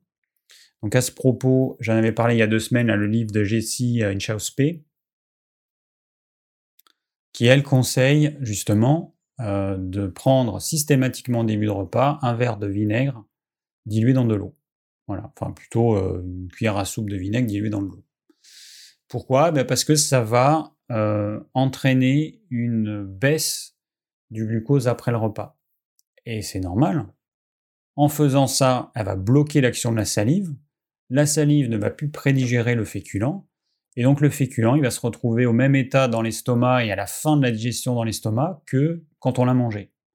Donc, grâce à ce petit euh, tour de passe-passe, elle génère une indigestion qui certes va entraîner une diminution de l'augmentation du taux de sucre dans le sang après le repas, mais c'est au prix d'une indigestion chronique en fait. Donc c'est complètement débile. Encore une fois, euh, une chercheuse, une, alors je sais plus ce qu'elle est, voilà, qui euh, réfléchit pas beaucoup quand même, et qui reste dans sa vision, je veux pas que le taux de sucre augmente. Oui, mais bon, c'est stupide quand même. C'est stupide parce qu'on peut pas euh, trouver un moyen de générer des indigestions chroniques juste pour pas que le taux de sucre augmente. La solution, ce serait peut-être tout bête. Hein. Euh, Jessie, euh, je te donne un, un truc, mais peut-être que si tu mangeais moins de sucre, moins de féculents, bah, peut-être que tu aurais moins de glucose dans ton sang après le repas. Enfin, je dis ça comme ça, mais c'est peut-être un peu con, mais c'est peut-être ça la solution. Donc, voilà. Alors, euh, voilà. Alors du coup, les aliments qui vont poser problème, on va voir dans les questions, mais euh, tout ce qui dilue la salive, euh, ça pose problème. Donc quand vous mangez un féculent avec une sauce, la sauce, elle peut être acide. Premier problème. Mais supposons qu'elle soit pas acide, comme une béchamel. Cette sauce, elle va diluer la salive. Quand, vous prenez un gratin de pommes de terre à la béchamel, le problème, c'est que cette béchamel, elle contient beaucoup d'eau. Et donc, euh, votre salive va être diluée par toute cette quantité d'eau. Donc, elle va pas pouvoir agir sur la pomme de terre. Voilà. Bon, pareil, hein, je ne vais pas donner un exemple à chaque fois, mais vous avez compris. Un féculent, une céréale, euh, une légumineuse avec trop de sauce, pas top. Alors, un truc qui est une vraie catastrophe, j'en ai parlé quand même assez souvent, la soupe mixée. Ça, c'est une vraie catastrophe et la digestion, elle est vraiment complètement différente avec une soupe de légumes en morceaux. Soupe mixée, si vous avez des remontées acides, à supprimer. Plat en sauce, si vous avez des remontées acides, à supprimer. En tout cas, le temps que ça se répare. Euh, ensuite, trop de crudité, ça aussi, ça peut être un problème parce que souvent les personnes qui ont des remontées acides vont produire en quantité beaucoup d'acide chlorhydrique, mais ce sera un acide qui sera pas assez concentré en acide. En fait, le pH, ce qu'on appelle le pH, le potentiel hydrogène, c'est la quantité d'ions H+. C'est la quantité de ces ions dans dans un liquide qui va donner le pH. Donc, un litre de euh, d'acide chlorhydrique avec un pH de 2 et un litre d'acide chlorhydrique avec un pH de 4, ça reste dans les deux cas un litre, ça reste dans les deux cas de l'acide chlorhydrique, sauf que dans le 1 litre avec un pH de 2, vous avez beaucoup plus d'ions H+. Vous imaginez des, petites, euh, je sais pas ce que vous voulez, des petites perles, des petits machins qu'il y a dans le liquide au niveau microscopique. Et eh bien ces ions H+, qui sont en quantité beaucoup plus élevée quand le pH est 2 que quand le pH est 4. Donc le problème de beaucoup de personnes, c'est que elles ne sont pas capables de produire un acide chlorhydrique assez concentré en ion H+. Elles vont produire la même quantité de liquide, mais pas assez concentré. Et comme je vous ai dit que si le pH n'est pas suffisamment bas, donc s'il n'y a pas suffisamment d'ion H+, dans votre acide chlorhydrique, le sphincter du haut de l'estomac, il reste ouvert. Et on parle souvent de feu digestif qui est éteint ou de feu digestif qui est faible dans ce cas-là. Des personnes qui ne sont pas capables de produire suffisamment, enfin pas suffisamment, un acide chlorhydrique en quantité suffisante, avec un pH suffisamment faible. Ça, c'est un gros problème. Et c'est pour ça qu'en fait, ils ont des remontées acides. Ils produisent la bonne quantité, le bon volume d'acide chlorhydrique. Ils vont produire un demi-litre, un litre, pas de problème. Sauf que comme il n'est pas assez euh, concentré en ion H+, eh ben, le sphincter du haut, premièrement, il reste ouvert. Deuxièmement, la digestion des protéines ne se fait pas correctement, donc la digestion, elle est longue, elle est longue, elle est longue, parce que ça se fait pas, en fait. C'est comme si vous vouliez cuire des pâtes euh, à un feu tellement doux que votre eau, elle reste, je sais pas moi, à 40 ou 50 degrés. Il va falloir trois plombes. Donc là, c'est pareil. Une concentration en H+, qui n'est pas suffisamment importante, cette cuisson chimique, eh ben, elle va prendre trois plombes. Donc ça va durer, ça va durer. Et puis, euh, alors il y a un problème avec ça, c'est que si vous avez un acide chlorhydrique qui est suffisamment concentré, eh bien cet acide chlorhydrique va jouer son rôle, c'est-à-dire qu'il va détruire les bactéries qu'il peut y avoir dans les aliments que vous mangez. Je rappelle juste que il y a deux millions d'années, enfin il y a quelques millions d'années, l'humain, il se nourrissait essentiellement de charognes, c'est-à-dire d'animaux morts. Euh, aujourd'hui, un humain, il a quelques bactéries euh, du, euh, des intestins d'une vache dans son steak haché, il meurt. Enfin, il meurt, oui, si, il meurt. Et tous les scandales des steaks hachés, des enfants qui ont été, qui ont fait des infections rénales et tout. Tout ça pour dire que aujourd'hui, l'être humain, eh ben, il, est, il a un niveau de, d'énergie et une force digestive qui est beaucoup, beaucoup plus faible qu'à l'origine.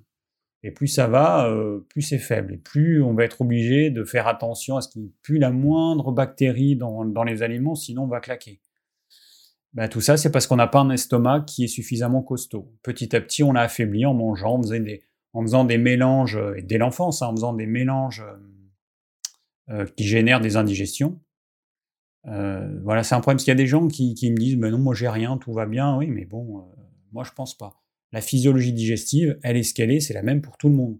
Notre estomac, il fonctionne pareil. La salive, elle fonctionne pareil. pH neutre, c'est comme ça. Donc, c'est pas parce qu'on le sent pas que ça ne se passe pas. C'est une cuisson chimique pour tout le monde et c'est la même. La différence, c'est qu'il y a des gens qui vont produire un bon acide chlorhydrique bien concentré, alors que euh, chez d'autres personnes, ça ne sera pas le cas. Et chez ces personnes-là, eh ben, il va y avoir les remontées acides. Donc, retenez bien que vous pouvez avoir, produire suffisamment d'acide chlorhydrique, mais pas assez concentré, et c'est ce qui fait que la digestion est longue et qu'il y a des remontées acides. Voilà. Parce que des fois, dans, par abus de langage, des fois je dis que les gens ne produisent pas assez d'acide chlorhydrique. Alors ça peut arriver, mais euh, dans un certain nombre de cas, c'est faux. C'est juste qu'il n'est pas assez concentré. Ok. Euh, bon, parmi tous les aliments, bon, moi, je pense que j'ai détaillé. Alors, le sucre, le problème du sucre. Ah oui, non, autre chose. Alors, juste pour vous compreniez un peu ce qui se passe. Pourquoi il y a des gens qui font ça tout le temps? Bon, reflux acide.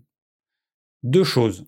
Soit il y a ce liquide acide qui remonte jusqu'en haut et qui va enflammer le fond de la gorge. Soit il y a des vapeurs d'acide chlorhydrique qui vont monter et qui vont euh, enflammer aussi le haut de la gorge. Il y a des fois des gens qui me disent bah non, moi je sens pas que j'ai des remontées acides, euh, je les entends comme ça tout le temps. Ah, c'est sûr qu'il y a un problème. Euh, bon, moi j'ai déjà, alors tout le monde n'a pas fait ça, moi j'ai déjà pris de l'acide chlorhydrique. Attention, c'est dangereux, faites pas n'importe quoi. J'en mets un petit peu dans les WC pour pour enlever le calcaire. Enfin, j'ai fait ça dans le passé. Maintenant, j'utilise plutôt de l'acide citrique. Mais dans le passé, j'ai fait ça. Euh, quand vous faites ça, vous avez les vapeurs d'acide chlorhydrique qui montent et qui vous piquent les yeux. C'est assez impressionnant. Donc, Voilà, c'est juste pour dire que ces vapeurs sont réelles. C'est que ce qui est produit dans l'estomac, si le sphincter du haut ne se ferme pas correctement, vous pouvez avoir des vapeurs qui montent et qui vont agresser votre oesophage et le fond de votre gorge.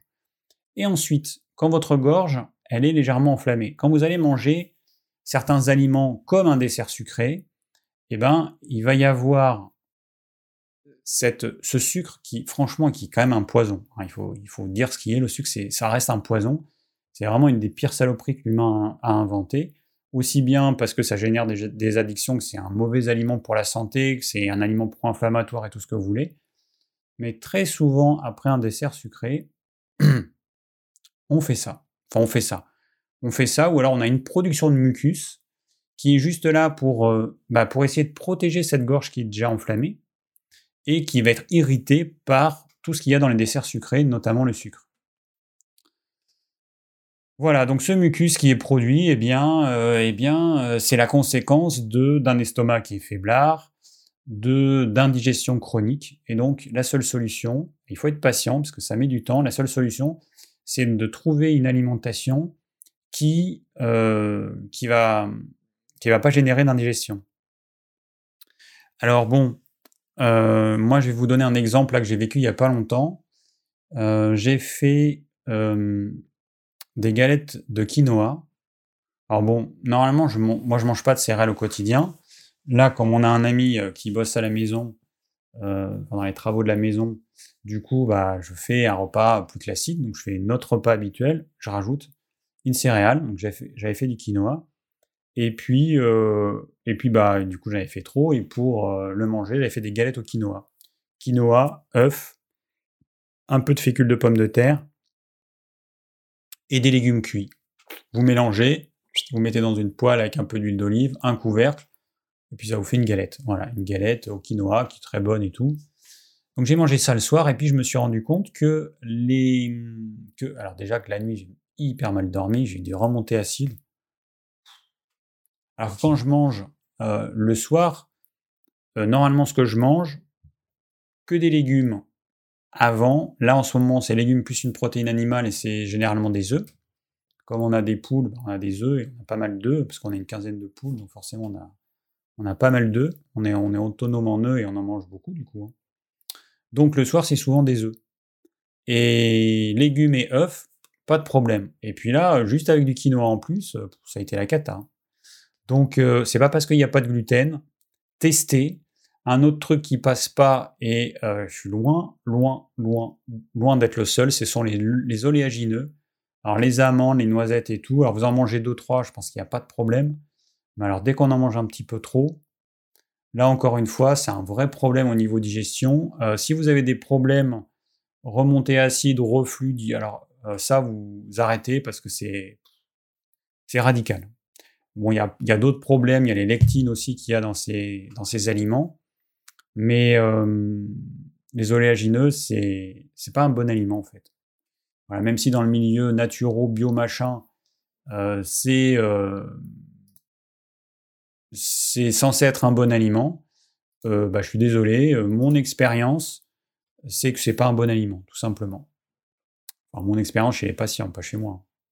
Chez moi, c'est aucun, enfin, c'est pas très important. Mais quand ça se répète encore et encore et encore, On peut se dire qu'il y a un problème. Bon, euh, voilà, j'ai parlé des choses euh, les plus importantes. Je vais répondre aux questions. Alors là, j'ai bien bien tout détaillé. Normalement, ça devrait répondre à une partie des questions. On va voir. Donc, euh, j'ai regardé, voilà, ah, coucou Nicole, Nicole Heller, que j'ai rencontré l'année dernière à mon stage de géobiologie.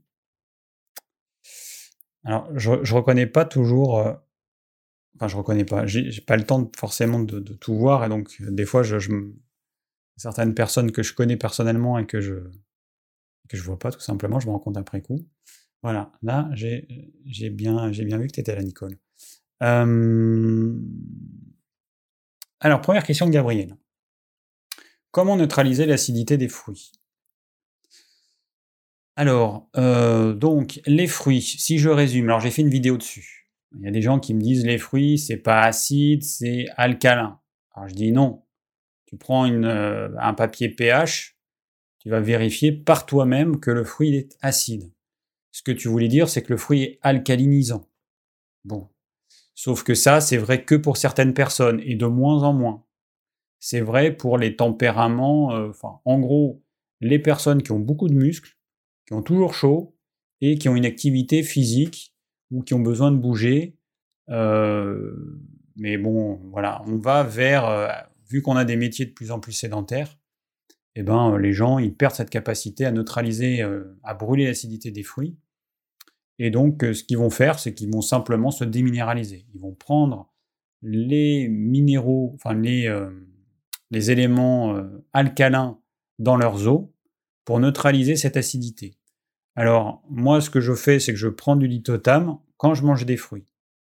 Ça limite la casse. J'ai fait euh, la différence entre sans et avec, il y a une vraie différence. Ça limite la casse. Mais euh, pour autant, je me suis rendu compte que moi, alors toi Gabriel, donc je sais qu'on n'a pas du tout le même tempérament, déjà tu es jeune, et puis toi, tu es le tempérament qui, a priori, devrait mieux supporter les fruits. Mais encore une fois, c'est a priori. Vu ta constitution, mais euh, bon, après, euh, je t'ai pas vu, donc je sais pas commenter. Comme tu m'envoies à chaque fois une photo, je vois physiquement à peu près commenter. Mais mon expérience me montre que les nouvelles générations, même qui semblent avoir un tempérament qui pourrait brûler cette acidité, eh ben, euh, ils la perdent petit à petit. Je sais pas pourquoi. Donc le lithotam, euh, c'est ce que j'utilise. Et puis, et puis voilà. Bon, alors par contre, les fruits, euh, c'est seul, à jeun, vraiment en dehors des repas. C'est-à-dire que en dehors des repas, il faut quand même que l'estomac soit vide. Et que la digestion au niveau de l'estomac demande beaucoup d'heures. 6 heures, 8 heures, 9 heures, 10 heures, 12 heures, ça dépend de ce que vous avez mangé. 6 heures, c'est si vous n'avez pas mangé grand-chose. Et un repas simple. Donc, ayez ça en tête. La digestion au niveau de l'estomac, il faut pas y toucher, on laisse faire. C'est une cuisson chimique. Euh, si vous rajoutez des aliments durant le processus de digestion, vous allez changer complètement les paramètres. La digestion va être ralentie, voire bloquée. Donc, euh, on met rien dans l'estomac. Un petit peu d'eau, un petit peu de tisane, pas des grandes quantités en un coup, parce que sinon vous allez diluer l'acide chlorhydrique, donc vous allez bloquer la digestion pendant au moins une demi-heure.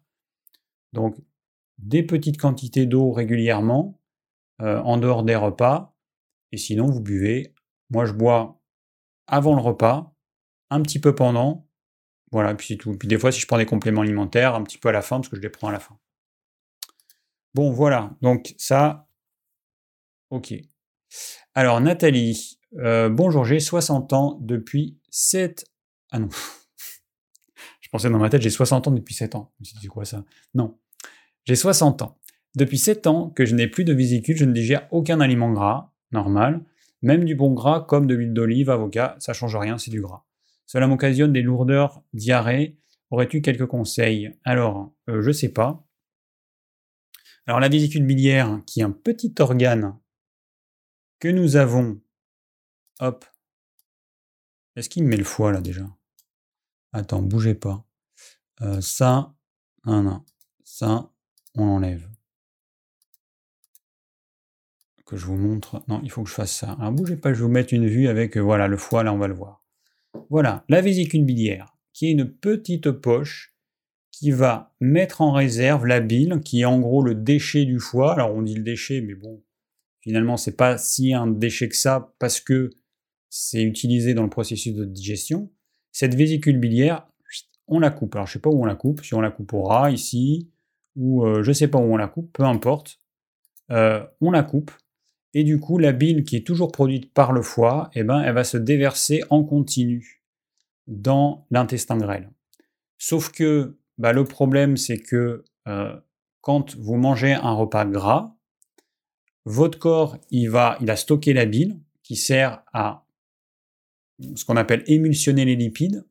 Donc elle est transformée en petites gouttes toutes fines. Au lieu d'avoir des grosses gouttes, on va avoir des petites gouttes microscopiques, ce qui va ensuite faciliter le travail de la lipase qui est produite par le pancréas.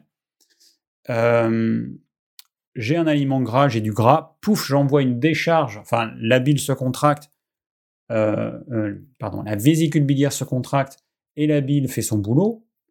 Sauf que si en continu, la bile, elle est envoyée dans l'intestin grêle, eh ben, au moment où j'en ai besoin, il n'y en a jamais assez. Donc, donc, donc, donc, c'est un problème. Voilà, c'est un problème. Et euh, très sincèrement, je ne me suis pas posé euh, de questions euh, pour savoir si on pouvait vraiment compenser ça. Est-ce qu'on peut vraiment compenser ça? Je ne sais pas. S'il y en a qui ont des pistes, qui ont bah, du coup plus de vésicules biliaires et qui ont des pistes, n'hésitez pas à m'envoyer des petits messages parce que, bah, parce que je ne sais pas. Je sais pas, je sais pas. S'il y a des moyens bah, pour faire sans, il y a certains médecins qui disent que on peut très bien vivre sans vésicule biliaire. Bah oui, c'est pas c'est pas eux à qui on enlève la vésicule biliaire, donc ils peuvent dire n'importe quoi, mais le confort de vie est quand même large, grandement diminué. Donc je sais pas, franchement, je sais pas s'il y a moyen, mais bon, s'il y en a qui ont des, des solutions, n'hésitez pas à me les envoyer, puis moi je les je, repasserai l'info euh, dans un prochain live. Alors Stéphane, je progresse au quotidien vers une forme plus saine de nutrition. Malgré cela, je persiste à continuer de prendre quotidiennement des sodas. Ma question est la suivante. L'acidité des sodas pris une heure avant ou une heure après un repas peut-il empêcher l'assimilation des protéines et nutriments par mon corps? Le liquide se positionnant au fond ou au-dessus du bol alimentaire peut-il en quelque sorte dissoudre des matières alimentaires ainsi que les bénéfices qui vont avec, ou bien c'est négligeable. Alors, euh, Stéphane, euh, premièrement, euh, dans les sodas, c'est pas de l'acide chlorhydrique qu'il y a, c'est de l'acide phosphorique. Donc il y a d'autres acides, mais le plus important, c'est l'acide phosphorique. Bon. à ma connaissance, l'acide phosphorique ne permet pas de prédigérer les protéines tout seul. Euh, il faut une enzyme pour faire ça. Après, il faudrait que le pH soit tellement bas que ce serait, il nous brûlerait la bouche, c'est pas possible. Euh, donc non, euh, non, c'est pas possible. C'est pas l'acidité qui va digérer les protéines, ce sont, c'est la pepsine, c'est l'enzyme. Alors après, il y a l'histoire de une heure avant ou une heure après le repas. Bon, un, soda, c'est euh, de l'eau, du sucre ou un édulcorant, des arômes et des colorants, et puis de l'acidité. Je ne sais plus si je l'ai dit. Donc, il y a quand même plusieurs choses qui posent problème. Alors, premièrement, un soda, c'est systématiquement déminéralisant. L'acide phosphorique est un acide fort. Quel que soit ton tempérament, cet acide, tu peux pas le brûler, tu es obligé de le neutraliser avec tes minéraux. Soda égale déminéralisation, c'est systématique. Acidité sur les dents, euh, carie, quelqu'un qui prend un soda sur le long terme, c'est sûr que un jour ou l'autre, il va avoir plein de caries, avoir des problèmes dentaires. Donc ça, c'est un gros problème. Euh, donc déminéralisation des dents, déminéralisation des os et tout ce que tu veux. L'acidité, bah, à la limite, on pourrait dire si tu manges pas de féculents, on s'en fout. Bon, sauf qu'il y a quand même, même dans les légumes, il y a toujours un peu de glucides complexes. Idéalement, c'est bien que la salive, elle sert à, les prédigérer. Euh, après, il va y avoir le sucre ou l'édulcorant. Donc l'édulcorant, on sait que c'est vraiment une merde en barre qu'il faut éviter absolument, euh, qui va en plus générer des fringales, qui va te donner envie de manger du sucré au repas suivant. Donc c'est, euh, si tu veux voilà, pour devenir gros, c'est bien l'édulcorant. C'est vraiment un super truc. Les Américains, ils ont été forts là-dessus. Après, on les a suivis parce qu'on est malin en France.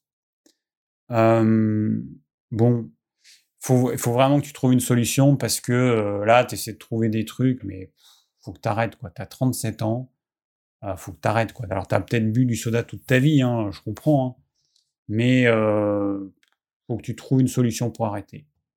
Il faut que tu aies conscience que tu vas niquer tes dents, que tu vas déminéraliser, que tu, quand tu vas t'en rendre compte, ce sera trop tard en fait.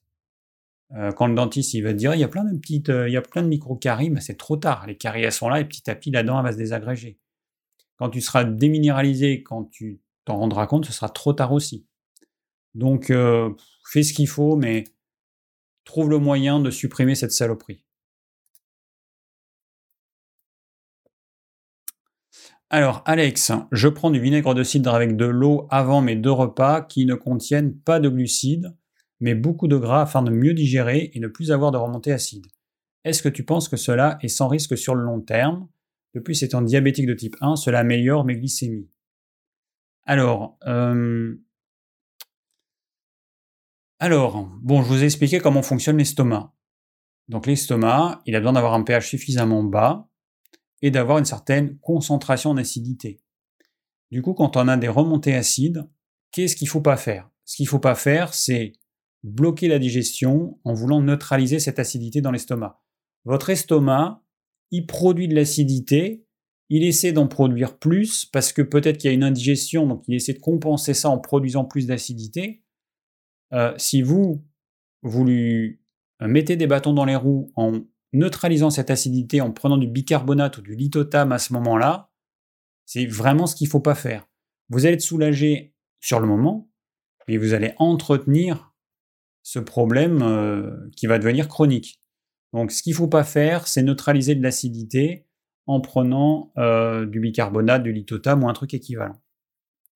Par contre, prendre du vinaigre, alors on peut prendre du vinaigre de cidre, on peut prendre du vinaigre de vin, euh, c'est une solution qui fonctionne pour certaines personnes.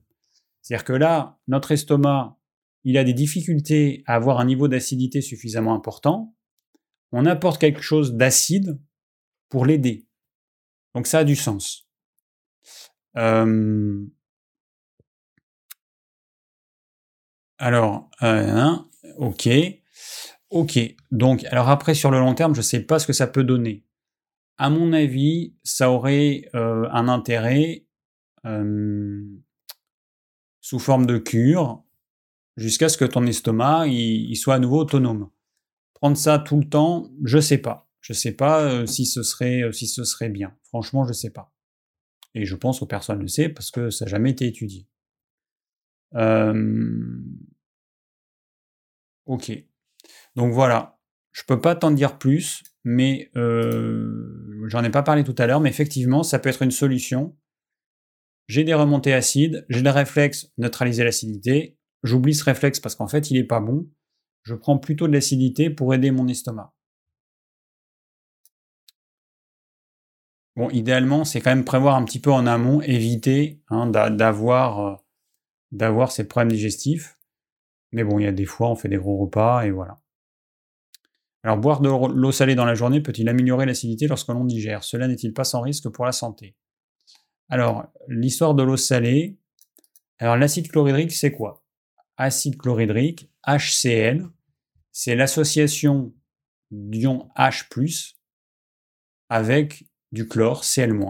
Voilà, acide chlorhydrique, c'est H+, donc la concentration en H+, qui fait justement l'acidité, comme je vous ai parlé tout à l'heure, potentiel d'hydrogène, en fait, c'est la concentration en ion H+. Donc acide chlorhydrique, c'est H+, plus Cl-, le Cl-, c'est le chlore, et le chlore, on trouve notamment en grande quantité dans le sel de table, qui est du chlorure de sodium. Alors, le, euh, le, sel, il peut être pris par certaines personnes en grande quantité, enfin relativement en grande quantité, c'est-à-dire plus que la normale. Moi, j'en fais partie de ces tempéraments-là, sans que ça me pose problème euh, au niveau de la tension. Je ne fais pas de rétention d'eau, ça ne fait pas augmenter ma tension. Par contre, s'il y a d'autres personnes, euh, bah non. A d'autres personnes, ce, cette même quantité de sel va entraîner une forte rétention d'eau, va augmenter la tension artérielle, et donc eh ben, vous voyez dans quelle case vous êtes. Voilà, vous êtes dans la case de ceux pour lesquels la consommation un peu plus importante de sel ne pose aucun problème, ou de sel dans laquelle ça pose problème. C'est à vous de voir. Normalement, vous devez savoir si vous faites de la rétention d'eau facilement et si votre tension a tendance à augmenter facilement si vous mangez trop salé. Euh, du coup, il y a des personnes qui auraient besoin de manger suffisamment salé et qui, parce qu'ils ont entendu que l'excès de sel était un problème, du coup, ils font l'inverse. Au lieu de manger la quantité de sel dont ils ont besoin, eh ben, ils vont manger beaucoup moins, alors que leur tempérament leur demande de manger plus salé.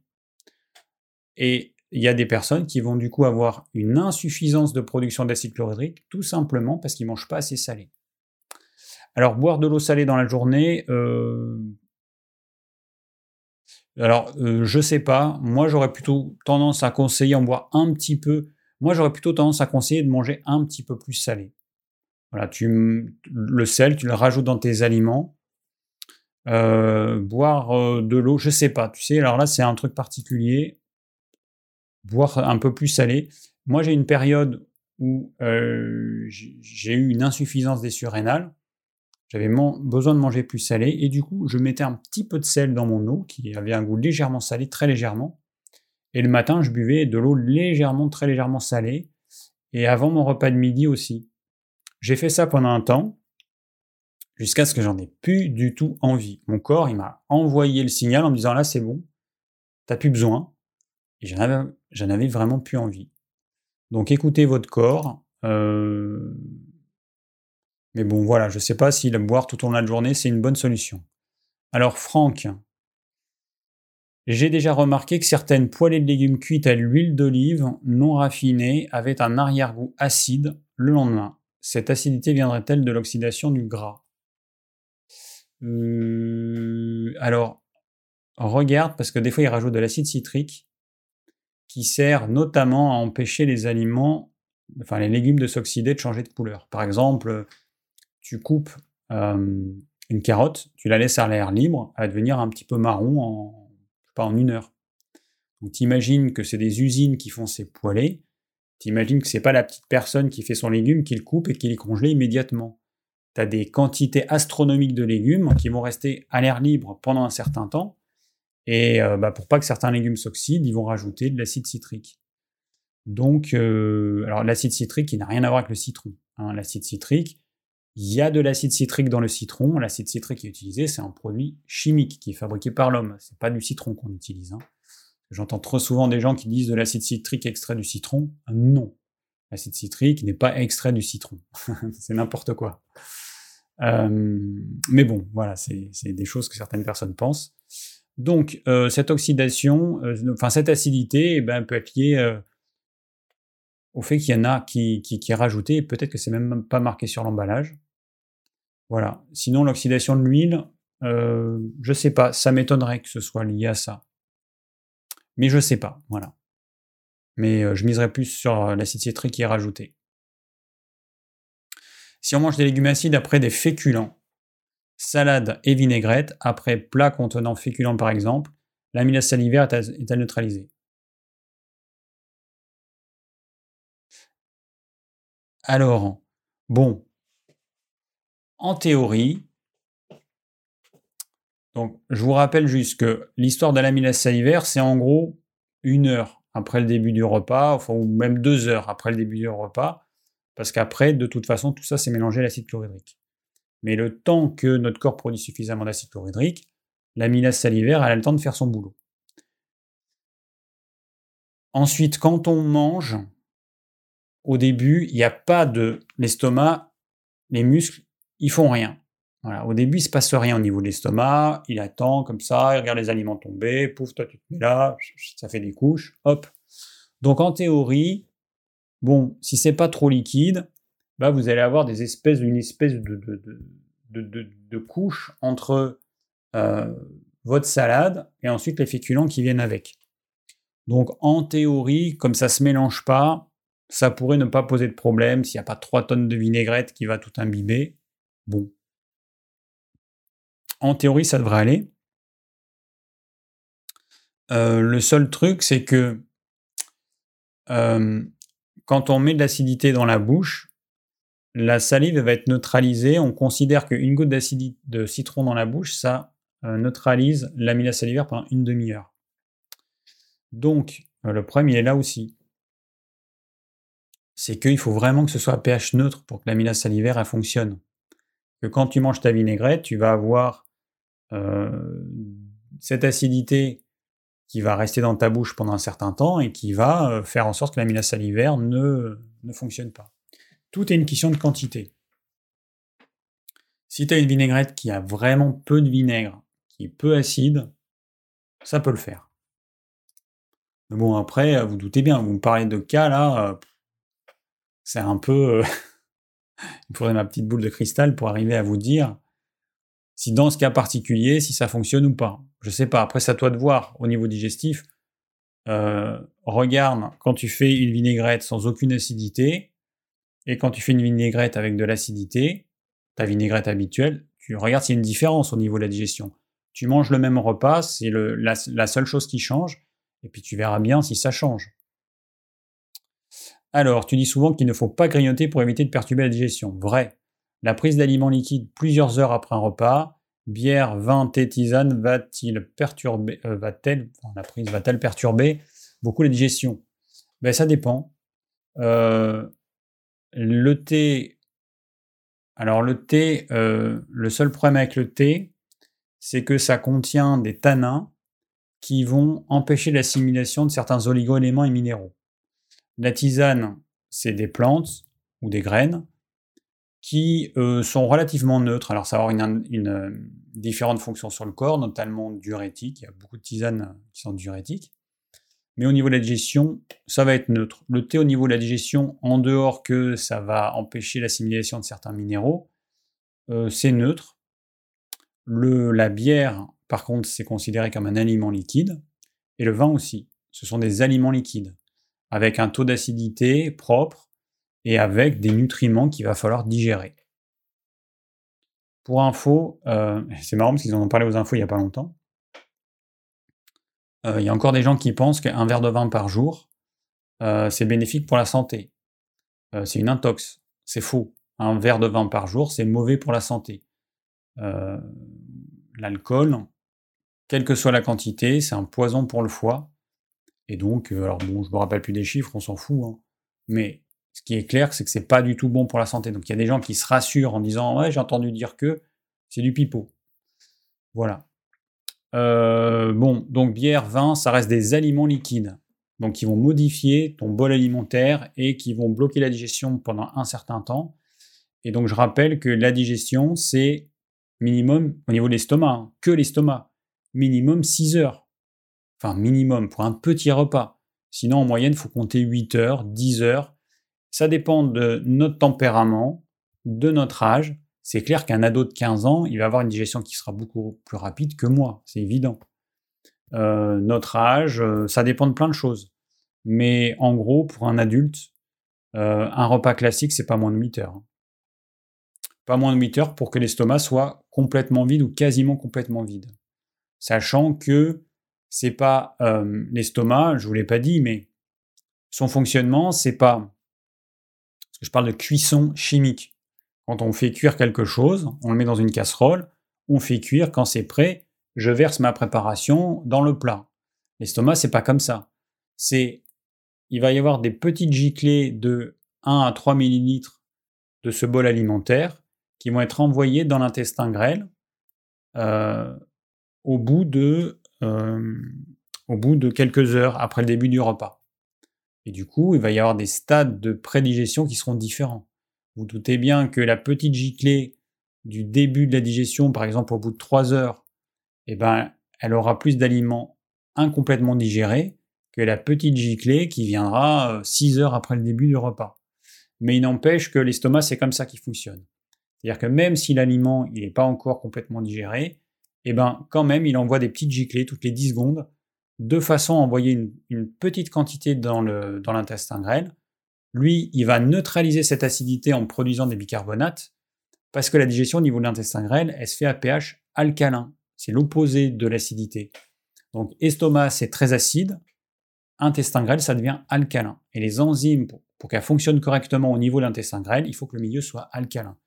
Donc, c'est pour ça que l'estomac, il produit des petites giclées de 1 à 3 ml de ce bol alimentaire dans l'intestin grêle. Il neutralise ça. Le pancréas produit des bicarbonates, ça va être neutralisé.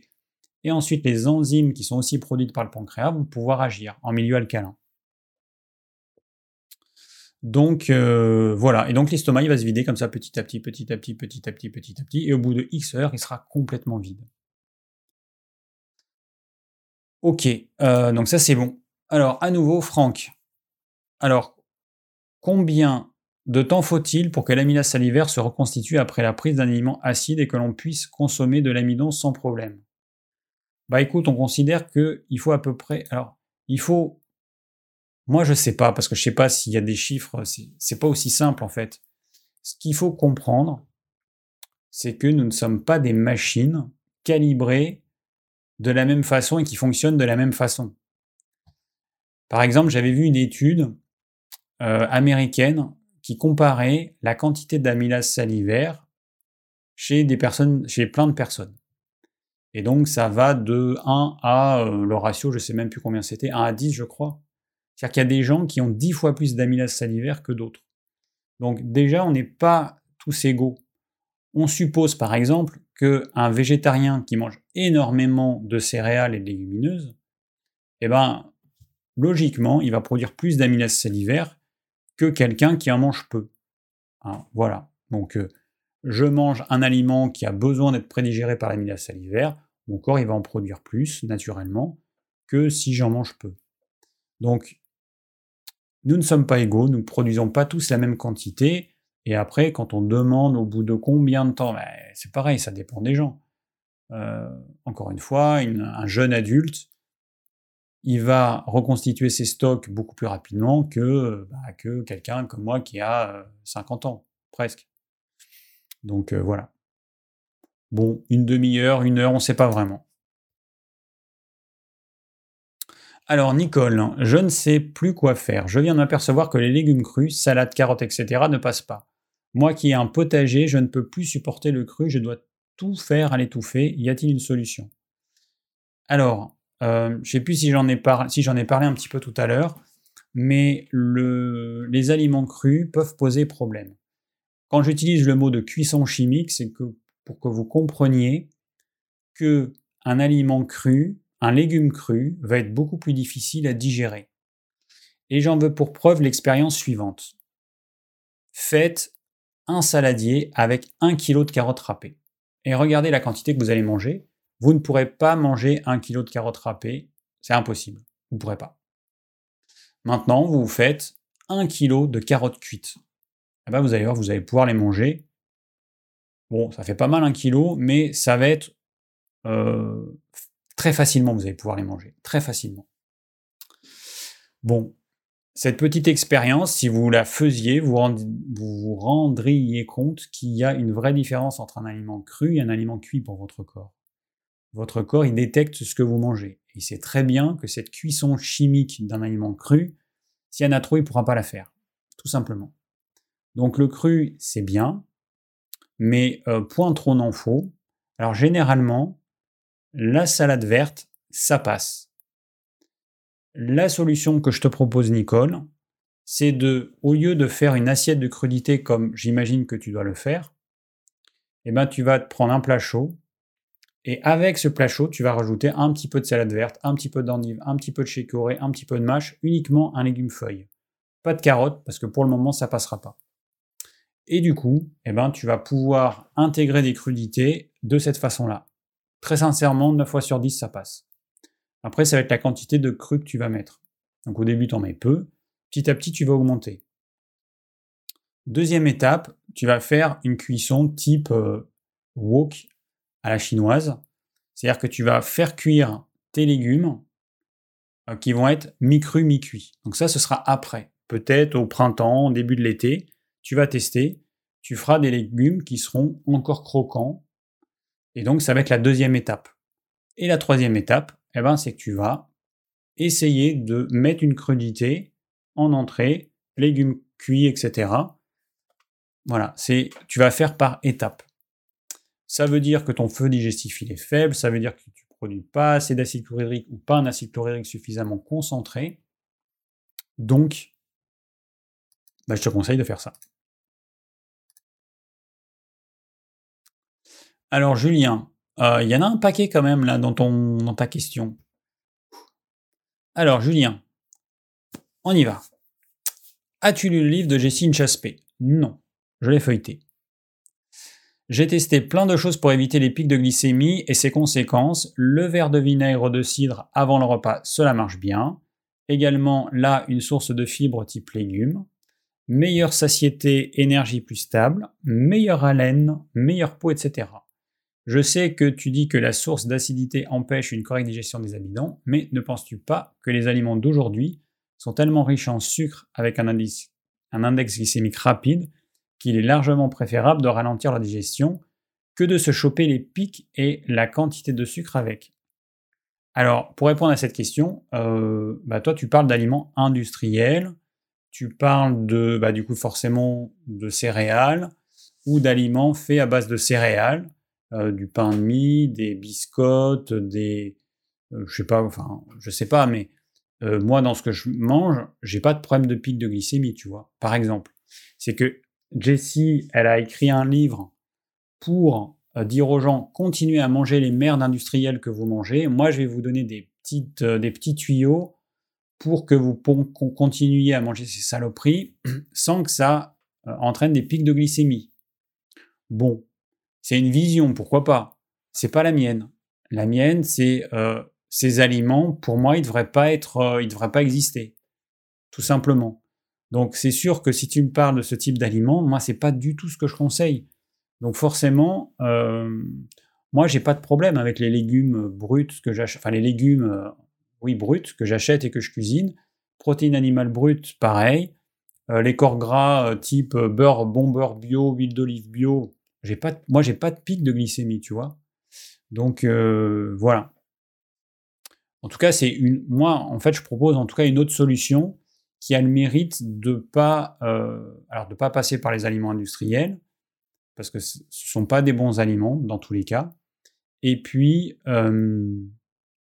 et puis de pas générer d'indigestion, parce que bon, elle est gentille, euh, Jessie, parce que elle a, je sais pas quel âge elle a, mais bon, elle est pas, elle est pas bien vieille.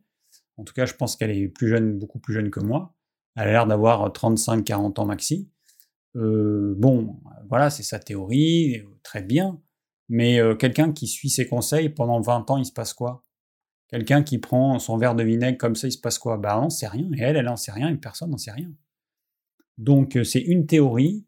Après, eh ben, après, allez-y, testez, puis vous verrez bien. Mais moi, en tout cas, je ne sais pas ce que ça donne sur le long terme. Alors, de même, les fruits en dehors des repas font des pics de glycémie, donnent la fringale, peut occasionner des problèmes de peau. Tout à fait d'accord, c'est pour ça que je dis que le fruit, c'est un aliment plaisir qui n'est absolument pas nécessaire. On peut très bien avoir, euh, couvrir nos besoins en nutriments euh, à travers les légumes crus. On n'est pas obligé de passer par un truc qui contient beaucoup de sucre et beaucoup d'acidité. Les fruits euh, n'ont rien à voir avec ce que la nature nous donnait ou nous, a donné un jour. Les fruits, ce sont des, des choses fabriquées par l'homme, très riches en eau, très riches en sucre, plus ou moins acides, avec peu de nutriments par rapport aux fruits sauvages. Donc euh, pour moi, c'est un aliment plaisir. Quand quelqu'un mange un fruit, c'est avant tout parce que c'est sucré et acide. Pourquoi est-ce que les gens ils, se ruent pas sur euh, du fenouil, des carottes, du céleri ou je ne sais quoi? Bah, Parce qu'ils trouvent ça moins bon, tout simplement. Parce que le sucre, c'est quand même un truc qui, qui nous rend vraiment accro. Voilà, donc le fruit, c'est pas du tout systématique pour moi, loin de là. C'est euh, facultatif en fonction de la saison, en fonction de la chaleur, en fonction de son tempérament. Voilà. Alors, est, alors est-il pas du coup préférable de les prendre au sein d'un repas pour réguler la glycémie? Là encore une fois, quand tu restes focalisé sur la glycémie, c'est que tu oublies tout le reste, tu restes concentré sur ton truc, ça crée des indigestions, je m'en fous. Est-ce que la glycémie, elle est mieux? Oui. Donc, peu importe, les indigestions, je m'en fous. Non, l'acidité que ça amène, non. Euh, il, faut, avoir conscience que c'est un modèle. Hein, enfin, c'est un, on reste dans un modèle. Hein, euh, ne pas avoir des pics de glycémie, mais on oublie tout le reste. Et tout le reste, ça peut quand même être important. C'est un petit peu euh, l'histoire des fruits et puis de la vitamine C. Ça, c'est un truc qui m'agace. Bon, dans une orange, 100 grammes d'orange, vous avez, je sais plus, 70 grammes, 75 grammes de vitamine C. Dans 100 grammes de chou rouge, vous en avez un peu plus. Et puis, bah, dans 100 grammes de ciguë, vous avez énormément de vitamine C. Alors pourquoi vous ne mangez pas de la ciguë Puisqu'elle est hyper riche en vitamine C? Eh ben, parce qu'elle ne contient pas que ça. Il faut, il, faut, il, faut, il faut quand même euh, brancher son cerveau des fois. Vous vous rendez compte qu'on conseille de manger des aliments sur un constituant qui est en quantité infime, moins de 1%. Et on ne se pose pas la question de c'est quoi les 99% que contient cet aliment. Donc l'acidue, on la mange pas, même si elle contient énormément de vitamine C, bah parce que c'est un poison, parce qu'elle contient une substance qui est un poison pour nous. Bah l'orange, il y a beaucoup de sucre, il y a beaucoup d'acidité. Euh, bah faudrait peut-être se poser la question si c'est pas un problème pour certaines personnes avant de conseiller de manger euh, des oranges euh, à tout le monde juste parce qu'il y a de la vitamine C alors qu'on en a dans tous les légumes crus. Voilà. Donc il faut avoir une vision suffisamment large et pour éviter de faire des bêtises. Les bêtises, on fait des petites bêtises à court terme, c'est pas gênant. On fait des petites bêtises sur le long terme, ça peut être gênant. Pour ma part, j'ai vu que la fringale et la nervosité, euh, pouvant être induits par les fruits en dehors des repas, avaient disparu. En bref, en ne suivant pas le dogme de l'acidité et de l'amidon, ça va bien mieux, évidemment, c'est juste une cuillère à soupe avec de l'eau. Oui, oui, ok. Mais voilà, je le répète, la physiologie digestive, elle est ce qu'elle est. L'explication pourquoi on n'a pas de pic de glycémie, j'ai expliqué tout à l'heure, c'est parce qu'on crée une indigestion. Les féculents ne sont pas prédigérés par la salive. C'est-à-dire que ton corps, il détecte qu'il y a des féculents. Il va produire de la salive, il va fabriquer de l'amylase salivaire, qui est une protéine, l'association d'acides aminés, qui reste quand même les nutriments essentiels, les acides aminés. Et puis toi, tu as un comportement qui va faire en sorte que cette amylase salivaire, cette protéine que tu as produite, c'est comme si tu l'as jetée à la poubelle. Donc tu as dépensé de l'énergie, des nutriments pour digérer ce féculent, eh ben, tu as trouvé une solution pour gaspiller ton énergie pour rien. Donc du coup, ton corps, qui a quand même produit cette amylase salivaire qui est faite à partir de protéines, eh ben, il va devoir essayer de refabriquer d'autres enzymes ensuite, donc d'autres amylases au niveau du pancréas, pour arriver à digérer ces féculents, mais c'est un gaspillage d'énergie. Pour pendant quelques semaines, quelques mois, c'est pas un problème, mais sur une vie, c'est un gaspillage d'énergie colossal. Tu te crées des indigestions en plus en pleine conscience là pour le coup, pour avoir euh, un, pour éviter les pics de glycémie. Bon, encore une fois, moi je dis peut-être que la solution ce serait de manger moins de sucre. Voilà, peut-être. Hein moins de fruits, moins de féculents, moins de choses qui ont un goût sucré. C'est con hein, comme, euh, comme euh, solution que je propose, mais peut-être que ce serait ça la solution, plutôt que de trouver des trucs, parce que bon, franchement, si elle n'avait pas écrit un livre là-dessus, je pense pas qu'il y ait beaucoup de gens qui ont envie de se taper un verre avec de l'eau vinaigrée avant les repas. Je pense que c'est quand même franchement pas top. en tout cas, c'est pas instinctif. Alors, Roman, euh, David, tu vas bien? Oui, ça va, merci. Un peu fatigué en ce moment, mais ça va. J'ai remarqué que lorsque je mange des repas sans glucides, type assiette de crudité euh, douce, assiette de légumes vapeur, beaucoup de bons gras et viande, je me retrouve avec des épisodes de diarrhée ou d'alternance constipation-diarrhée. J'ai réussi à stopper ce phénomène en réintégrant des glucides complexes dans mes repas et en réduisant les lipides. Depuis, je peux de nouveau avoir un transit normal. Comment cela s'expliquerait-il y aurait-il une autre manière que de consommer des glucides pour éviter ça? Alors, euh, bon, ça peut être, je ne sais pas, ou alors ça peut être une possibilité, c'est que euh, quand tu consommes beaucoup de lipides, tu vas produire beaucoup de bile. Ta vésicule biliaire va se contracter en voyant ces lipides arriver, beaucoup de bile. Et cette bile, elle a tendance à augmenter la vitesse du transit et elle peut générer des diarrhées s'il y en a trop. Ou alors si euh, tes intestins ils sont un peu irrités. Si tu as une dysbiose, c'est-à-dire un microbiote qui est pas comme il faut, et, ou alors si tu si ça fait pas longtemps que tu fais ça.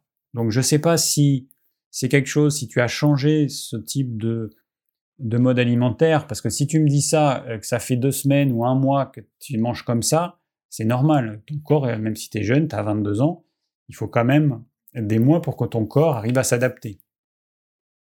Donc, peut-être que tu es passé de repas classique avec pas de glucides d'un coup et beaucoup trop de gras d'un coup, peut-être, et que ton corps il réagit avec une bonne production de bile qui va un petit peu te t'irriter les boyaux et qui va générer euh, diarrhée. Alors, après une diarrhée, il y a toujours une constipation, donc c'est normal qu'il y ait cette alternance des deux. Voilà, peut-être que c'est ça.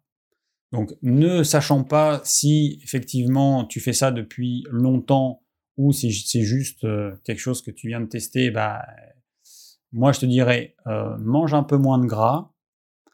Et, et puis, bah, peut-être que transitoirement, mets un petit peu de glucides, et puis petit à petit, tu vas les diminuer.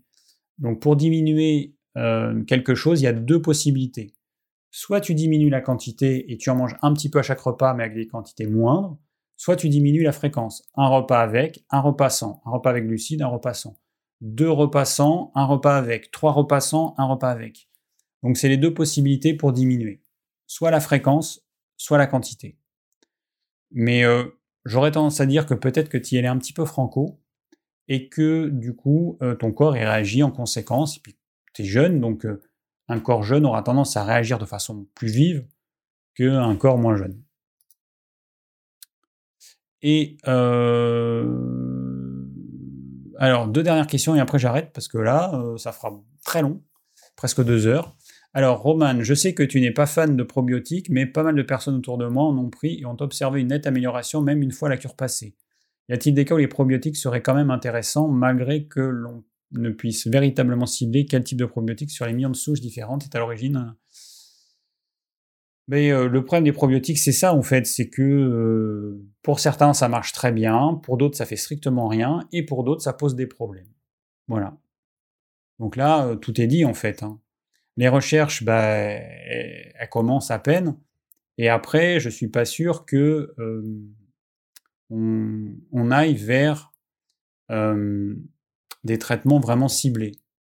Parce que pour avoir un traitement ciblé, il faudrait faire un prélèvement chez la personne et identifier toutes les, familles microbiennes qu'il y a, et puis proposer un traitement en fonction de ça, et être sûr que c'est ça qu'il faut.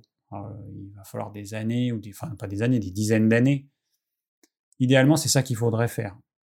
Bon, c'est un peu compliqué, un peu onéreux, un peu contraignant. Je pense que les labos, ils vont plus miser sur euh, mon probiotique, c'est le meilleur de tous, prenez ça, tous prenez ça, il est top moumoute, vous allez être jeune, vous allez être euh, système immunitaire au top et tout. Je pense qu'on va aller là-dedans. Ce sera le jackpot pour pas mal de labos.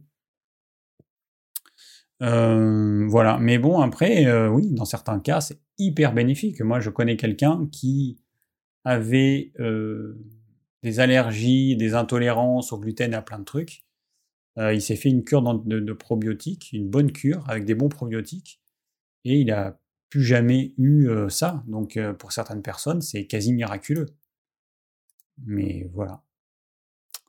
Difficile de, de savoir exactement pour soi lesquels il faut prendre.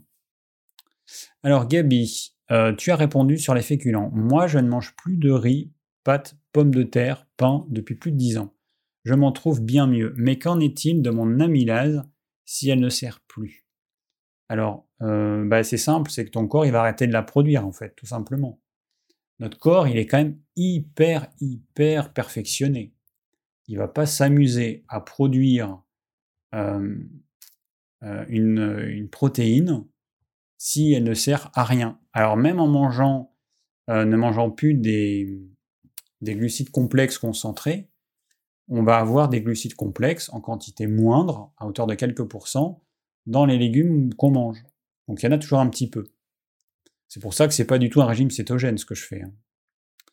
Et puis c'est surtout que je mange parfois des féculents.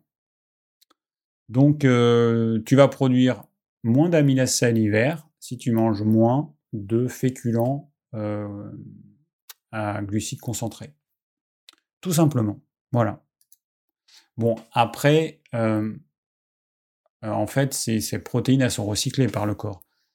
C'est-à-dire que une bonne partie des enzymes, puis même des cellules mortes du tube digestif, sont dégradées, transformées à nouveau en acides aminés et assimilées. C'est pas un déchet en fait. Heureusement. Bon, fin des questions. Voilà, paf. Moi, je suis un peu fatigué du coup. Là, j'ai passé deux heures. Euh, en mode euh, à fond. Alors, j'ai pas regardé les questions qui ont été posées dans le chat, je vous l'ai dit au début. Hein. Je vous ai dit que j'avais pas le temps. Euh, bon, voilà. Alors là, je vois les oléagineux. Oui, alors manger des amandes. Oui, on dit manger des amandes, mais on dit beaucoup de conneries, donc euh, il faut pas écouter tous, tous les on dit.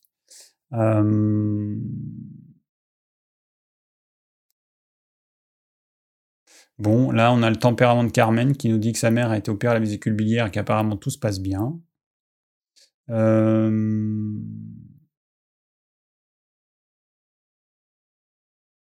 alors, on propose également de remplacer les sodas par les boissons fermentées. Donc, les boissons fermentées, elles sont acides. Alors, ça peut être une alternative temporaire, mais euh, c'est pas la seule boisson valable, ça reste l'eau. Éventuellement les tisanes, mais sinon c'est l'eau.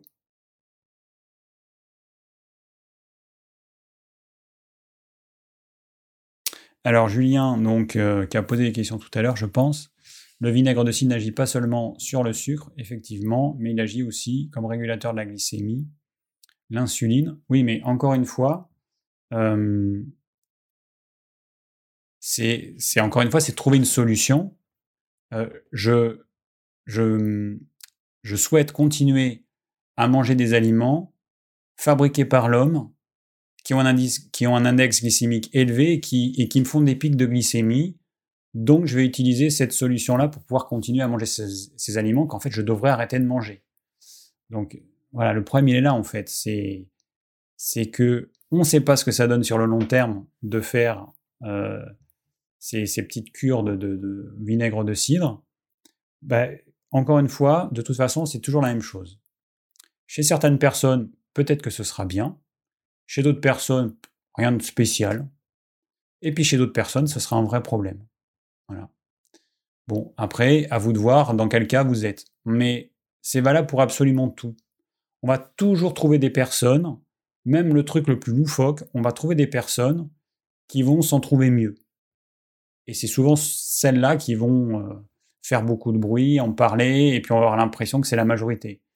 Et toutes celles qui, euh, qui s'en trouvent euh, bien, bien, bien moins bien, elles, eh ben, vont rester dans leur coin, elles vont en subir les conséquences et puis on les entend pas. Donc attention, attention. Alors un petit commentaire de Sophia qui nous dit que à la suite après des antibiotiques, euh, elle a fait, elle a pris des probiotiques et qu'elle a eu mal au ventre, qu'elle a dû arrêter au bout de 5 jours. Voilà, donc là, Sophia, tu fais partie des gens justement qui, euh, bah, qui ne supportent pas alors pas tous les probiotiques, en tout cas celui que tu as pris.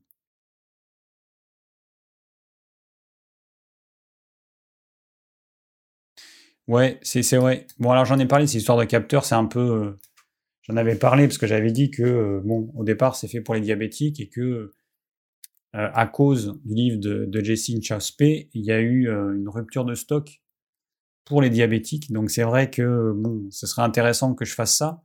Mais bon, en même temps, je me dis, ouais, mais si je prends le capteur dont aurait besoin un diabétique, qui lui en a vraiment besoin, bon, mais effectivement, il serait intéressant. Alors après, euh, tu nous dis, euh, Julien, sans source à m'y donner.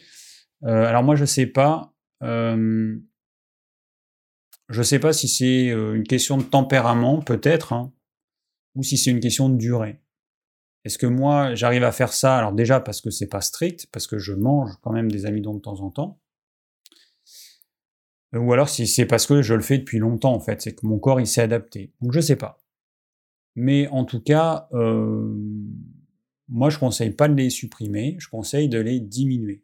J'insiste à chaque fois, j'utilise ce mot et je dis exprès que j'en mange de temps en temps pour que les gens comprennent que euh, le but c'est pas forcément de tout supprimer et en tout cas pas ça mais je conseille de les diminuer. Et voilà, parmi la façon de les diminuer, en manger peut-être moins souvent et des quantités plus faibles. C'est déjà un premier pas et qui évitera d'avoir des pics de glycémie. Ça, c'est, ça, c'est évident. Mais bon, euh, encore une fois, à chacun d'expérimenter. Tu es un expérimentaire, tu vas finir par le faire, le capteur. Peut-être, peut-être, effectivement. bon, Allez, euh, on a fini pour ce soir. J'espère que ça vous a plu. J'espère que ça a été clair, que vous avez compris, parce que c'est quand même mon but, c'est d'expliquer les choses pour que vous compreniez et pas vous faire une liste d'aliments positifs et d'aliments négatifs, parce que je trouve ça vraiment euh, inutile. Les gens, ils comprennent rien, ils appliquent bêtement. Je veux que vous compreniez comment fonctionne la digestion pour que vous sachiez que ben, quand vous allez mettre une tomate qui est un légume fruit acide, ça aura tel impact si vous l'associez à tel aliment. Voilà. Tout simplement. Bon, eh ben, euh, il reste euh, le plan du live à faire. N'oubliez pas. Donc, euh, les deux derniers plans, ils ont été faits par Laurent, que j'ai vu tout à l'heure, bah, qui est là d'ailleurs. On va retrouver David, influenceur du capteur à Dubaï et sur TikTok. Alors, David à Dubaï, sûrement pas. déjà, je suis gay, donc je vais pas aller à un endroit où, où je risque des problèmes. Euh, et puis, euh, et puis non, et puis je suis bien dans ma petite campagne avec ma petite vie, mes petites poules et tout ça. Non, c'est pas mon truc. Moi, je j'aspire pas à une vie euh, avec des trucs inutiles. ça me convient bien comme ça. Donc non, le capteur peut-être, mais pas à Dubaï. bon, eh ben bonne soirée à tous. N'oubliez pas à faire de, de, faire le plan du live. dans deux semaines, un nouveau live avec un thème mystérieux. Allez, à bientôt, ciao